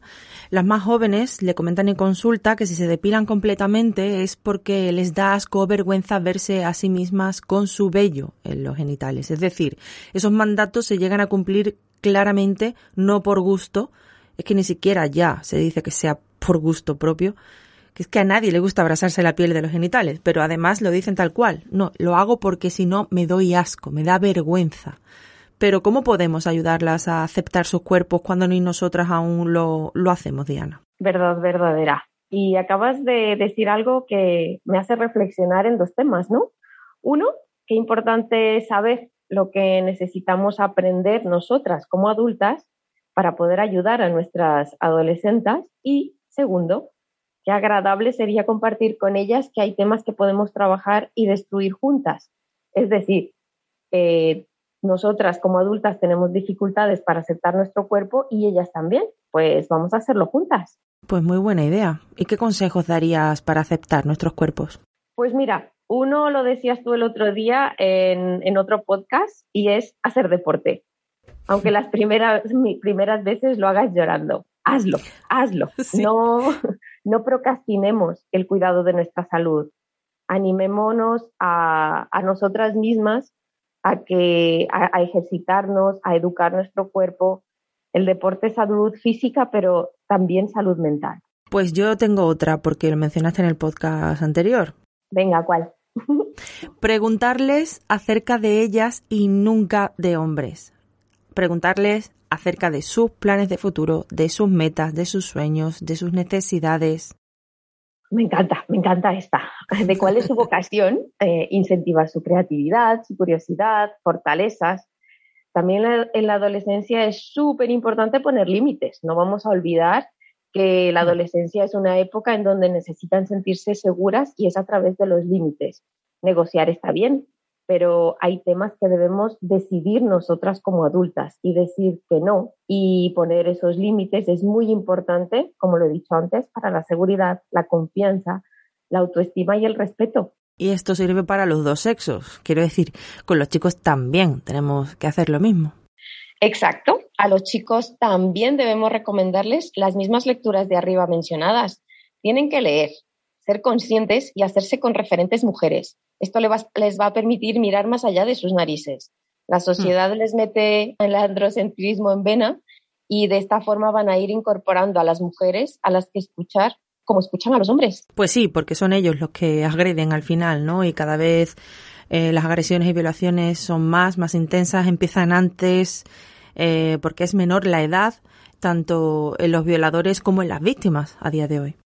Así es. Eh, de las más de 29.000 mujeres víctimas de violencia machista con medidas de protección o cautelares registradas en el Instituto Nacional de Estadística en 2020, 514 eran mujeres menores de 18 años. Esto es muy preocupante, Barbie. Pues sí, menores, vamos, niñas y adolescentes. Y lo peor de estos datos es que quienes deberían generar protocolos y planes de prevención para esta lacra están a por uvas, compañera. Sí, Barbie, siento muchísimo lo que voy a decir, pero sin política pública que trabaje en estos ámbitos es complejo erradicar estos males, porque en los institutos, excepto que se pronuncien las palabras suicidio, denuncia o policía, no se trabaja en formar al, al profesorado sobre estos temas y cuando ven algo que está dentro de la mitología del amor romántico, minimizan la importancia que tiene o se burlan o no creen a las chicas. Las familias, el entorno y demás podemos intentar amortiguar el impacto del patriarcado en el cuerpo y las mentes de las más jóvenes. pero sin un sistema educativo competente y demás estructuras que trabajen para y por la, la adolescencia, el barco nos hace aguas. Y presionar al personal que trabaja en estos ámbitos a trabajar y formarse en estos temas. Eso tampoco lo hace la clase política, que ya sabemos que hay muchas personas sin formación, o peor aún, machistas conscientes que trabajan en servicios sociales y no tienen eh, absolutamente ninguna conciencia sobre este problema, ¿no? O la tienen, pero bueno, les va bien que la, que la haya, ¿no? Exacto.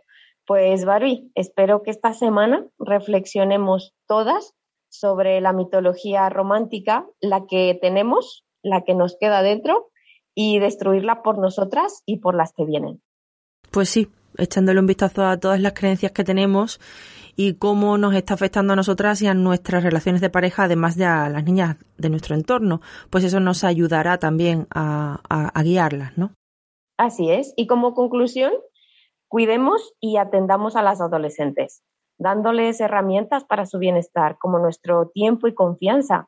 Y a los chicos, hablarles y visibilizar la violencia, los femicidios, que tengan conciencia de que pertenecen al grupo opresor y deben mover ficha para distanciarse activamente de los roles patriarcales como el control, la prepotencia sobre ellas y toda, y toda la mitología romántica. No vale quedarse quietos, viven en una sociedad donde quedarse quieto es ser cómplices de la violencia.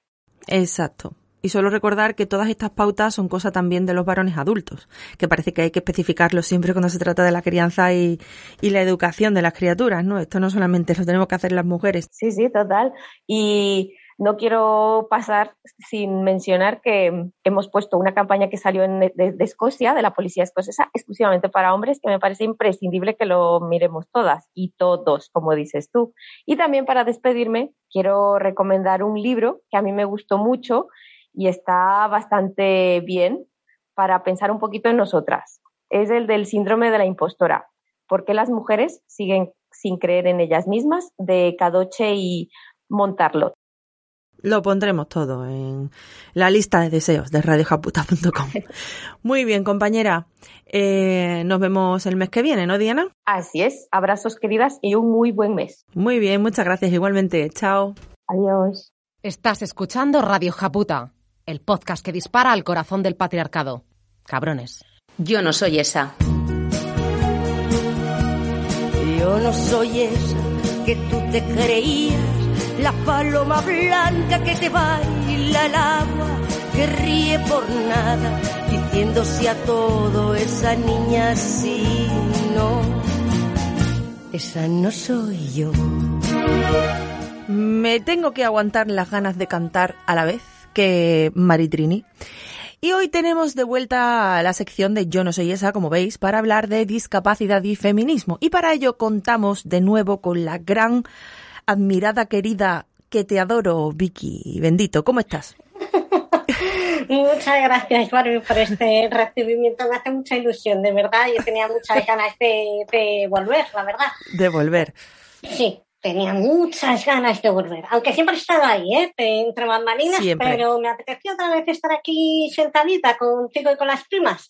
Hoy traemos un tema del que teníamos muchas, muchas, muchas ganas de hablar. Y os aseguro Me consta que, teníais muchas ganas de hablar, además, desde hace tiempo, de este tema. Efectivamente, y es un tema que os aseguro nos va a dejar indiferentes. Se trata de madres con criaturas con discapacidad. Me parece perfecto que pongamos la atención en estas madres que sospecho cuando se hable de discapacidad están muy olvidadas, ¿no? Cierto. De hecho, para preparar este programa hemos contado con la asesoría de la psicóloga, autora del libro Nace una mamá resiliente, que seguro más de una leerá hoy después de escucharnos, y madre de una niña con discapacidad, Carola López Moya. Ella también es presidenta del Instituto Magnolia, que da apoyo psicológico a madres y padres de menores con discapacidad. Desde aquí un fuerte abrazo y miles de gracias por tu ayuda, Carola. Sin ti y sin los audios de las primas, este capítulo no habría sido posible. Doy fe. Conozco además a Carola, os recomiendo su blog y que la sigáis en Twitter, muy interesante siempre eh, la pondremos ¿eh? en radiojaputa.com bajo el reproductor de este podcast para que no os la perdáis. Y bueno, Vicky, ¿por dónde empezamos?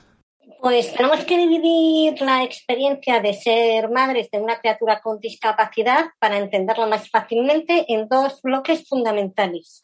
En primer lugar, el duelo desautorizado, que no es reconocido por la sociedad porque no hay una pérdida de algo tangible, sino que estamos ante la pérdida de la salud de nuestra criatura de forma permanente y en muchos casos progresiva. Vamos a escuchar unos audios sobre esto del duelo, Barbie. Yo estaba haciendo un duelo, estaba aprendiendo a saber qué era el síndrome de Tourette. Estaba tomando una decisión de si acudíamos al Tribunal de Discapacidad para solicitarle la discapacidad.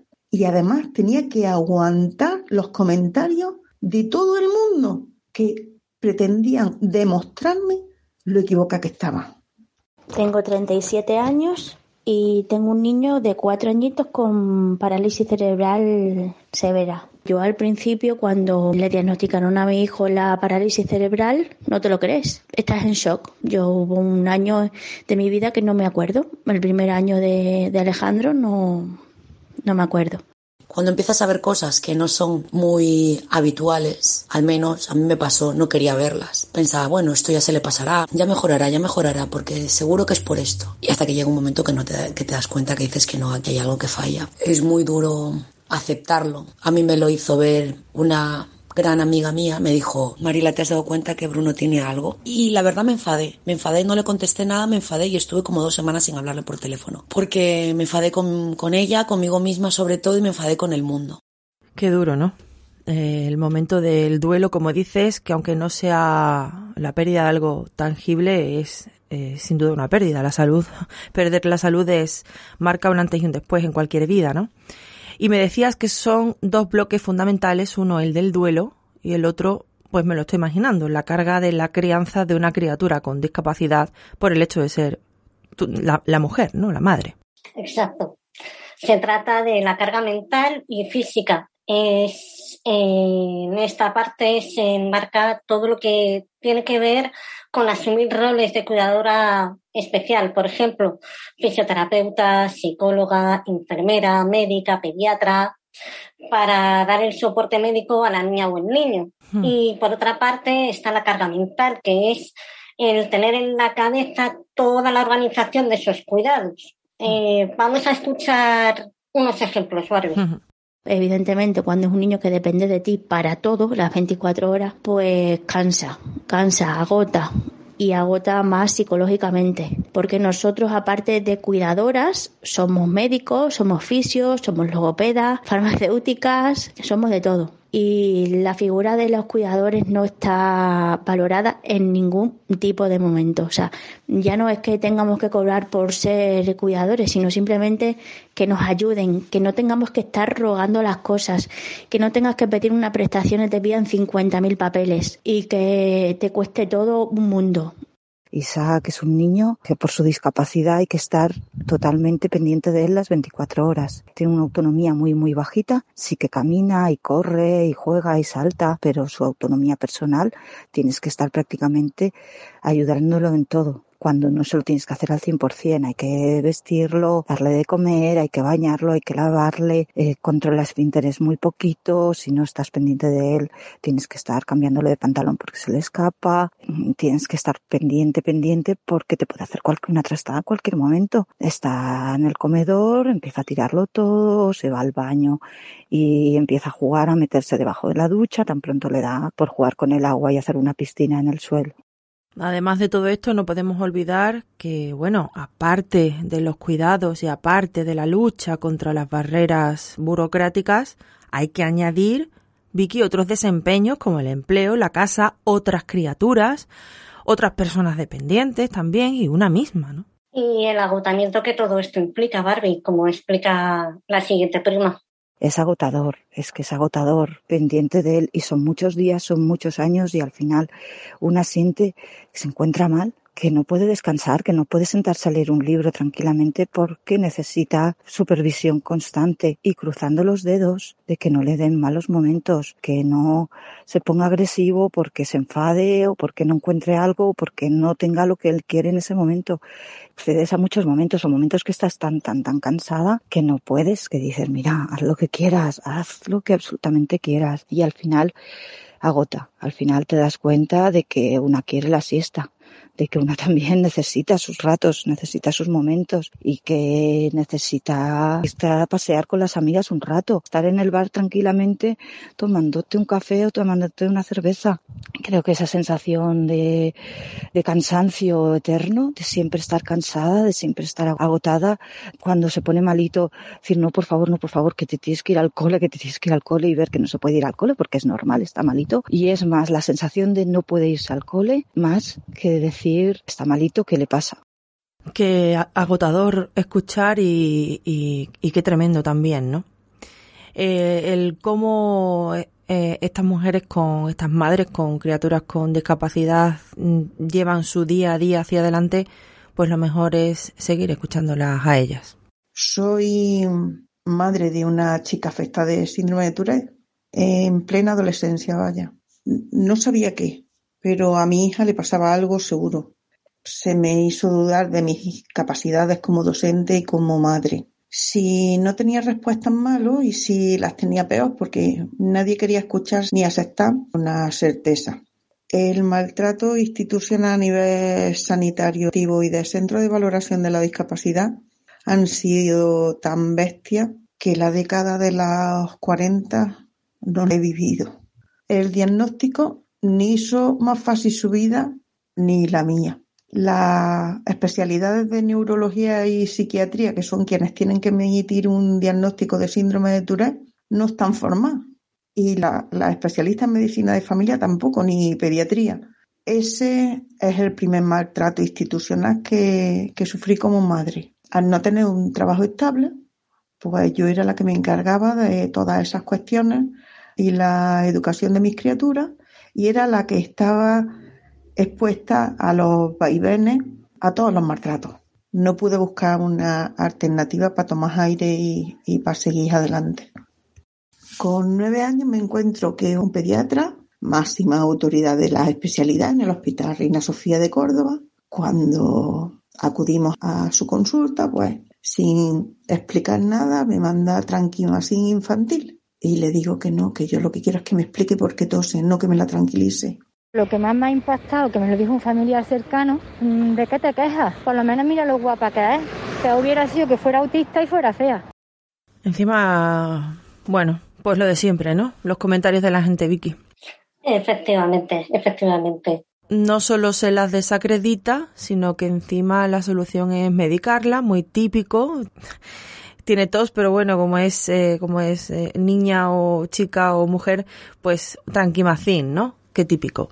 Y encima hay quien les dice que no se quejen, que su niña es muy guapa, que peor sería si fuera fea, pero pero te quedas sin palabras. O sea, es que es, una, es una situación. Yo cuando estuve escuchando los audios de Barbie, de verdad que cuando estuvimos eh, todo el equipo preparándolo, nos quedábamos después de escuchar cada audio eh, mudas un rato porque realmente impacta, impacta. Y luego encima es que toda esta desautorización, eh, claro, lleva a las madres a vivir una maternidad desesperanzada. Y esto se refleja incluso en estudios como el titulado El impacto del refuerzo ambiental reducido en la predicción de la gravedad de la depresión de cuidadores de 2009. El masculino no es mío, ¿eh? es el título. Sí, cuidadores. Cuidadores, que lo, dejaremos en la web. Qué diferente podría ser la vida de todas estas personas, madres, criaturas, qué, qué diferente podría ser si... Eh, pero bueno, hablaremos de eso más adelante, de las instituciones. Vicky, este estudio del que hablas arroja que 6 mm, de cada 10 cuidadoras tienen más posibilidades de sufrir, obviamente, episodios depresivos. A menos experiencias agradables en la vida, más posibilidades de tener este tipo de episodios, claro. Es decir, que el cuadro pinta bastante mal. Efectivamente, ya lo hemos intuido en algunos de los audios que acabamos de escuchar.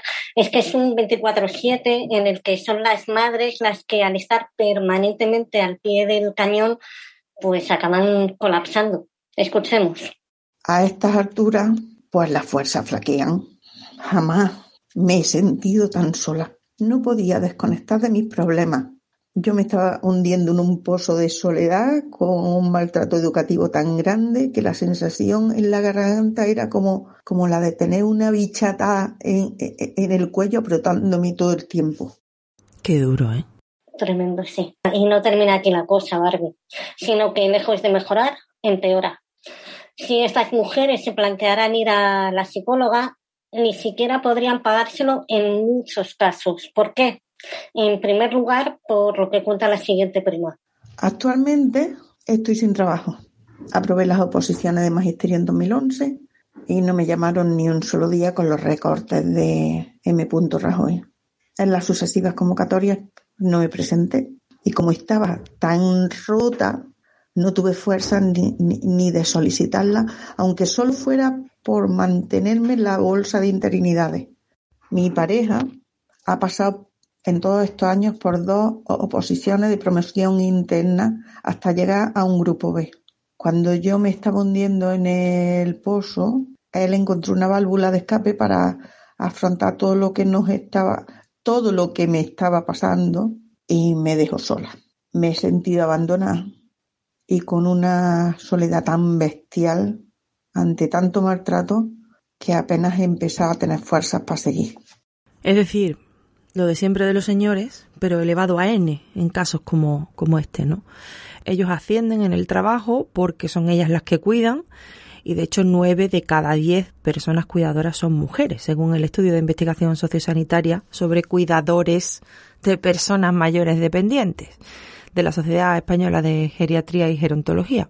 Es que ni siquiera el nombre de los estudios está bien puesto. Si estás diciendo en el mismo estudio que nueve de cada diez personas cuidadoras son mujeres, cómo luego hablas de cuidadores. Es que, en fin, seguimos escuchando. Yo antes era autónoma, trabajaba 12 horas. Yo soy ahora mismo administrativa, trabajo media jornada, cuatro horas de lunes a viernes. Entonces, bueno, evidentemente, pues eso es la economía de una familia. Se nota. Es todo porque yo por las tardes tengo terapia con mi hijo. Entonces no puedo contratar a otra persona las madres de menores con discapacidad a veces no somos conscientes del trabajo que realizamos. Según un informe de FUNCAS, eh, las horas que trabajamos las cuidadoras de forma gratuita ascienden a 4.193 millones de horas al año. Y esto tiene un valor de entre 23.000 y 50.000 millones de euros aproximadamente, que supone que aportamos al país entre el 2,1 y el 4,6% del, del Producto Interior Bruto. Estos datos que nos facilita Carola, por cierto, eh, Carola López Moya, son del informe El valor y coste de los cuidados familiares a personas dependientes de defuntas. Además, según el informe, el sobreesfuerzo económico que la discapacidad intelectual o del desarrollo ocasiona a la familia en España, que FEAPS ahora plena inclusión, el esfuerzo económico que hacen las familias, si hablamos de personas con grado de dependencia 3, que es el máximo, es de alrededor de 47.000 euros al año. Aquí se incluye el salario de la persona que lo pierde. De media serían 24.000 euros al año, pero tenemos más datos. Nos lo cuenta la propia Carola. A nivel mundial, en el informe Tiempo para el Cuidado de Osfam, nos dicen que el valor económico del trabajo de cuidados no remunerado que llevan a cabo en todo el mundo las mujeres de 15 o más años asciende al menos a 10,8 billones de dólares anuales, una cifra que triplica el tamaño de la industria mundial de la tecnología. Sin embargo, la inversión a la dependencia en 2020 fue solo de 8.907 millones de euros, un importe bastante inferior a lo que las mujeres aportamos. Vamos, Vicky, que las mujeres soportan unos cuidados que si los pagaran no habría dinero. ¿Y los padres? ¿Qué, qué pasa con los padres aquí? Qué buena pregunta, Barbie. Pues verás, los padres suelen estar muy ausentes y cuando están, están muy desolados por la discapacidad. Así que mientras ellas están en la guerra y en la batalla, ellos están abatidos. Y eso que no son los mejores cuidadores del mundo, picos masculinity, pues acaban siendo otra carga para la mujer que cuida. ¿Que es difícil como pareja? Sí. El primer año y medio me vi muy sola, muy, muy sola. Mi marido pues llevaba un duelo porque lamentablemente había perdido a sus padres, el pobre, y, no estaba bien. Y cada vez que miraba a nuestro hijo pequeño es como si también lo estuviera enterrando y yo ya no podía soportar eso. Y le dije que, que esto se acababa, que yo lo quería mucho y es verdad, lo quiero muchísimo, pero que sobre todo y por encima de todo quería a mis hijos y que yo podía tirar de ellos, pero yo no podía seguir tirando de él ni animándolo. Me dijo que tenía toda la razón del mundo, me pidió perdón y me dijo que cambiaría y lo ha hecho. Bueno, mira, esta compañera ha tenido suerte, porque eso es tener suerte, ¿sabes? Efectivamente. Sí. No hablamos de los padres que no reaccionan nunca, de los padres que sienten que, bueno, pues eso, abatidos, ¿no? Abatidos cuando ellas no se pueden permitir abatirse, ¿vale? Y ya no hablamos de los padres que abandonan a la familia, vamos. Sí, eso ya es otro capítulo. Y hablando de padres, Barbie, algunas primas nos cuentan que conocen casos de violencia económica, es decir, de padres que impiden que ellas perciban determinadas ayudas. ¿Cómo lo hacen? Pues haciendo que ellas no cumplan los requisitos para pedirla, como es que ambos progenitores estén trabajando para percibir esa, esa ayuda. ¿Qué hacen ellos? Trabajar en negro. Sí, esto es muy típico incluso con hijos sin discapacidad, vamos. Efectivamente. Y, eh, por cierto, estas ayudas están recogidas por si le interesa alguna prima en el Real Decreto 1148-2011 que recoge la prestación económica por cuidado de menores afectados por cáncer u otras enfermedades graves. Además, es, esta práctica es pues otra práctica más de la violencia vicaria. Sí, y además es que las empujan al abismo de la pobreza porque la discapacidad, sea propia o de algún familiar, es causa de empobrecimiento. Mira, de hecho, hoy he leído una noticia sobre una madre migrante con una niña con discapacidad que además está enferma y se encuentra en un bucle porque no puede acceder a un trabajo, porque tiene que atender a su hija y si no tiene trabajo no puede acceder a una vivienda, un bucle burocrático, vaya, eh, del que no puede salir. Pero yo creo que con el siguiente audio tenemos otro ejemplo muy claro sobre esta cuestión de empobrecimiento ligado a la discapacidad. Escuchemos. Eh, como yo siempre digo, para tener un niño con discapacidad tienes que ser rico. Las órtesis son caras, todos los andadores son caros, todas las sillas de ruedas son caras, los arnés, sillas, tronas, todo lo que necesitan, porque realmente lo necesitamos, no es un artículo de lujo para nosotros, lo tenemos que comprar con de nuestro bolsillo, aunque después supuestamente te devuelven un dinero, te devuelven el dinero al cabo del año, al cabo de los dos años, o te devuelven una parte, una cosa que no tiene sentido porque necesitamos ese tipo de artículos. Nuestras sillas valen mil, mil ochocientos, dos mil y así suma y sigue. Sin dinero, sin tiempo libre, sin sostén social, sin apoyo psicológico, pues las madres de, de, menores con discapacidad viven opresión porque son utilizadas como esclavas de cuidados y además tienen que luchar contra esa discriminación que viven sus criaturas con discapacidad. Efectivamente, y no solo deben ser madres de niñas y niños con discapacidad, sino que la opresión por ser mujeres no cesa Barbie, tal como cuenta la siguiente prima. De las cosas más heavy que me han pasado es tres veces que he ido empujando la silla de ruedas de mi hijo y me han tocado el culo. Empujando la silla de ruedas de mi hijo. Porque te ven que en ese momento estás desvalida, que estás con las manos ocupadas, porque te ven débil, porque piensan que no vas a hacer nada. La primera vez se me cogió de sopetón. La segunda vez fue en el metro de Barcelona de Sagrera, ese que es tan largo. Bueno, le grité de todo, que el transcurso del ascensor se le hizo eterno, porque grité lo que no está escrito. Se lo le dije de todo.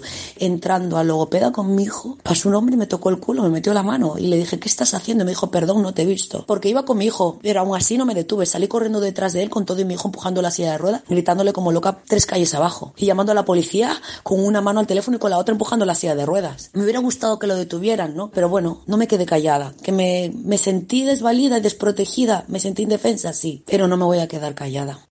Ole con esta prima, ¿eh? Ole, ole y ole. Maravillosa, la verdad. Un torrente. Eh, por eso, porque, porque a pesar de, de, de, la situación no se queda, no se queda callada. Como has visto, Barbie, este tema da para otro podcast, pero de una hora o más. O sea, un, un, ¿cómo se dice? Un monográfico. Un monográfico y nos quedaríamos eh, cortas. No nos da tiempo a hablar de otros aspectos, como es la infantilización de las madres en las consultas, sobre cómo no son escuchadas por los profesionales de la sanidad, sobre cómo la autoridad del padre está por encima del de la madre, a pesar de que es ella la que lleva todo el peso, sobre cómo se juzga el vínculo materno con las criaturas con discapacidad, sobre cómo desaparece el entorno, cómo están obligadas a ser activistas por los derechos de sus criaturas y de los suyos propios, cómo hay que educar al mundo sobre la discapacidad, como dice esta prima, vaya. La discapacidad de mi hija es que es autista y el autismo es como una montaña rusa. Unos días estamos en la cima y otros días bajamos en picado, ¿vale? Pues cuando a lo mejor en terapia o en el colegio o algo va mal, me pasó con,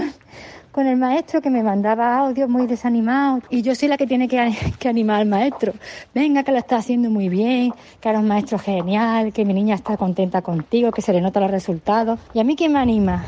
Y a mí quien me cuida y a mí quien me dice que lo estoy haciendo genial. Eso yo lo he hecho mucho en falta. Y menos más al grupo de apoyo de, Instituto Magnolia, que son, somos madres de, niñas y niños con discapacidad, que ha sido mi soporte y mi sostén, porque entre una y la otra sí nos apoyamos y una vez más se demuestra que el acompañamiento mutuo es, es muy positivo y es sanador. Qué importantes son las redes de mujeres, es que son vitales, Vicky. Desde luego. Esta prima nos lo expresa muy bien. Escucha. Y luego está la parte de que cuando conozco a mamás que tienen sus niños, a todas las apoyo y a todas les digo lo mismo. Somos madres y no podemos rendirnos porque nadie más va a luchar por sus derechos. Las aconsejo a todas aquellas. De hecho, me han llamado algunas conocidas. Me han dicho, oye, mira que tengo un familiar o una conocida que tiene un niño con una discapacidad y no sabe dónde acudir, no sabe qué hacer. Le puedo dar tu teléfono encantada de la vida. Porque a mí también me ayudaron muchas mamás donde compro el pollo, la pollera tienes un niño con discapacidad y si no es por ella, la verdad no, no hubiera hecho nada porque yo iba a las instituciones donde tenía que ir y me decía no, no, no, no, no. Y hasta que ella me dijo no, no, tú tienes que luchar, tú tienes que hacerlo. El no ya lo tienes. Y así es. Qué grande. Qué grande. Y como conclusión de todo esto que acabamos de hablar hoy, vamos a escuchar a Carola. Escuchemos. La conclusión a la que quiero llegar con todo esto es que los cuidados que las mujeres hacemos de forma gratuita benefician a la sociedad, pero no se revierte en las familias en forma de ayudas que realmente contribuyan a resolver la vida tan complicada que llevamos. Cuando además eres cuidadora, el derecho al descanso debe ser inviolable. Debemos hallar un equilibrio entre la tarea y el descanso. La tarea de dar a mi hija sus terapias, cuidados y juegos y mi descanso deben ser equilibrados, sin sentirme culpable, ya que si yo estoy bien, ella estará bien y principalmente porque tengo derecho a una vida serena y plena. Acabáis de escuchar a Carola leyendo un párrafo de Nace una mamá resiliente, libro que por cierto Carola vende en Amazon y cuyos beneficios destina íntegros al Instituto Magnolia para apoyar a madres de criaturas con discapacidad. Os pondremos enlaces de todo, como siempre, en radiojaputa.com. Y yo creo que ya no hay nada más que añadir, Barbie. Ha quedado claro y meridiano una sección dura pero imprescindible la vuestra, Vicky, de verdad. Gracias por vuestro trabajo. Gracias a ti y a todas las primas que hacéis posible este podcast. Un abrazo inmenso a todas. Un abrazo. Gracias, Vicky. 636 75 14 20. Confusing self-conscious with self-confidence. Confusing self-conscious with self-confidence. Confusing self-conscious with self-confidence. Uh, yeah. En nuestra próxima sección, Yo no soy esa, hablaremos de los devoté. Y vosotras diréis, ¿eso qué es? Las mujeres con discapacidad lo saben mejor que nadie. Se trata de hombres sin discapacidad que buscan específicamente a mujeres con discapacidad, generalmente con problemas de movilidad o especialmente vulnerables. Compis que sufrís a estos pedazos de misóginos de mierdas secas, no dudéis en mandarnos vuestros audios, que ya algunas lo habéis hecho, de hecho. Suelen buscar a mujeres con alguna discapacidad por redes sociales y tampoco es que disimulen, ni nada de eso, incluso se denominan a sí mismos así, de boté. Ya lo veremos el mes que viene con las compañeras de Yo no soy esa. Todo lo que nos mandéis al 636 75 14 20 se lo haré llegar a ellas como siempre. Be your icon, baby. Huh? Stressing to be an icon lately, but a lost soul can't lead the people. Nah, a lost soul can't lead the people. Nah, a lost soul can't lead the people. A lost soul can't lead the people. Antes de irnos, quería deciros que echamos mucho de menos mensajes y experiencias de las compañeras lesbianas. Es cierto que soléis denunciar episodios de lesbofobia o experiencias machistas que sufrís como mujeres, pero nos encantaría escuchar lo que tenéis que decir sobre vuestra experiencia vital, sobre vuestra experiencia con la orientación sexual, sobre vuestra salida del armario, por ejemplo, qué os inspiró, en quiénes os apoyasteis, cuándo perdisteis el miedo y disteis el paso, también si aún no lo habéis dado cómo el sistema y la heterosexualidad obligatoria os hicieron mella o cómo os la pasasteis por el forro. En nuestra encuesta hemos comprobado que hay compis escuchándonos que no han cumplido aún los 16 años. Pensamos que muchas de ellas pueden sentirse abrazadas y acompañadas por las voces de las compañeras veteranas. Somos conscientes de que se relaciona siempre el lesbianismo con la lucha LGTB, pero también es una cuestión feminista y no podemos olvidarnos de eso. Y es más, estamos comprobando que es un tema que parece exclusivo ya de la lucha feminista. La invisibilización de las mujeres dentro del colectivo LGTB es histórica, no es nueva, pero ya está alcanzando cotas de vergüenza. Así que compañeras, si queréis, si os apetece, coged el teléfono y haced de este espacio un lugar para expresaros para poner en común lo que nos nutre y enseña a todas, independientemente de nuestra orientación sexual.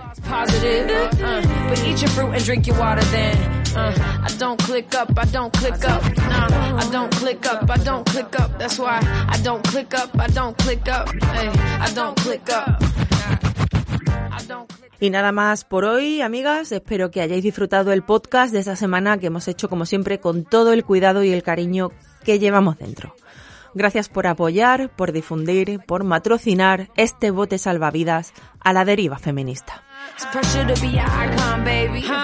Stressing to be an icon lately, but a lost soul can't lead the people. Nah, a lost soul can't lead the people. Nah, a lost soul can't lead the people. A lost soul can't lead the people. Uh, confusing a celebrity with your integrity. You drink a Hennessy for your therapy. Can't get no peace of mind, can't get no serenity. But the public ain't the enemy, it's the enemy. So, uh, what you gonna leave with your legacy? Uh, it's like we don't believe in longevity. Uh, I was overseas, it seems that we the only people with dreams of material things. Uh, confusing self-conscious with self-confidence. Confusing self-conscious with self-confidence. Confusing self-conscious with self-confidence. We lying to ourselves, what the problem is. No, so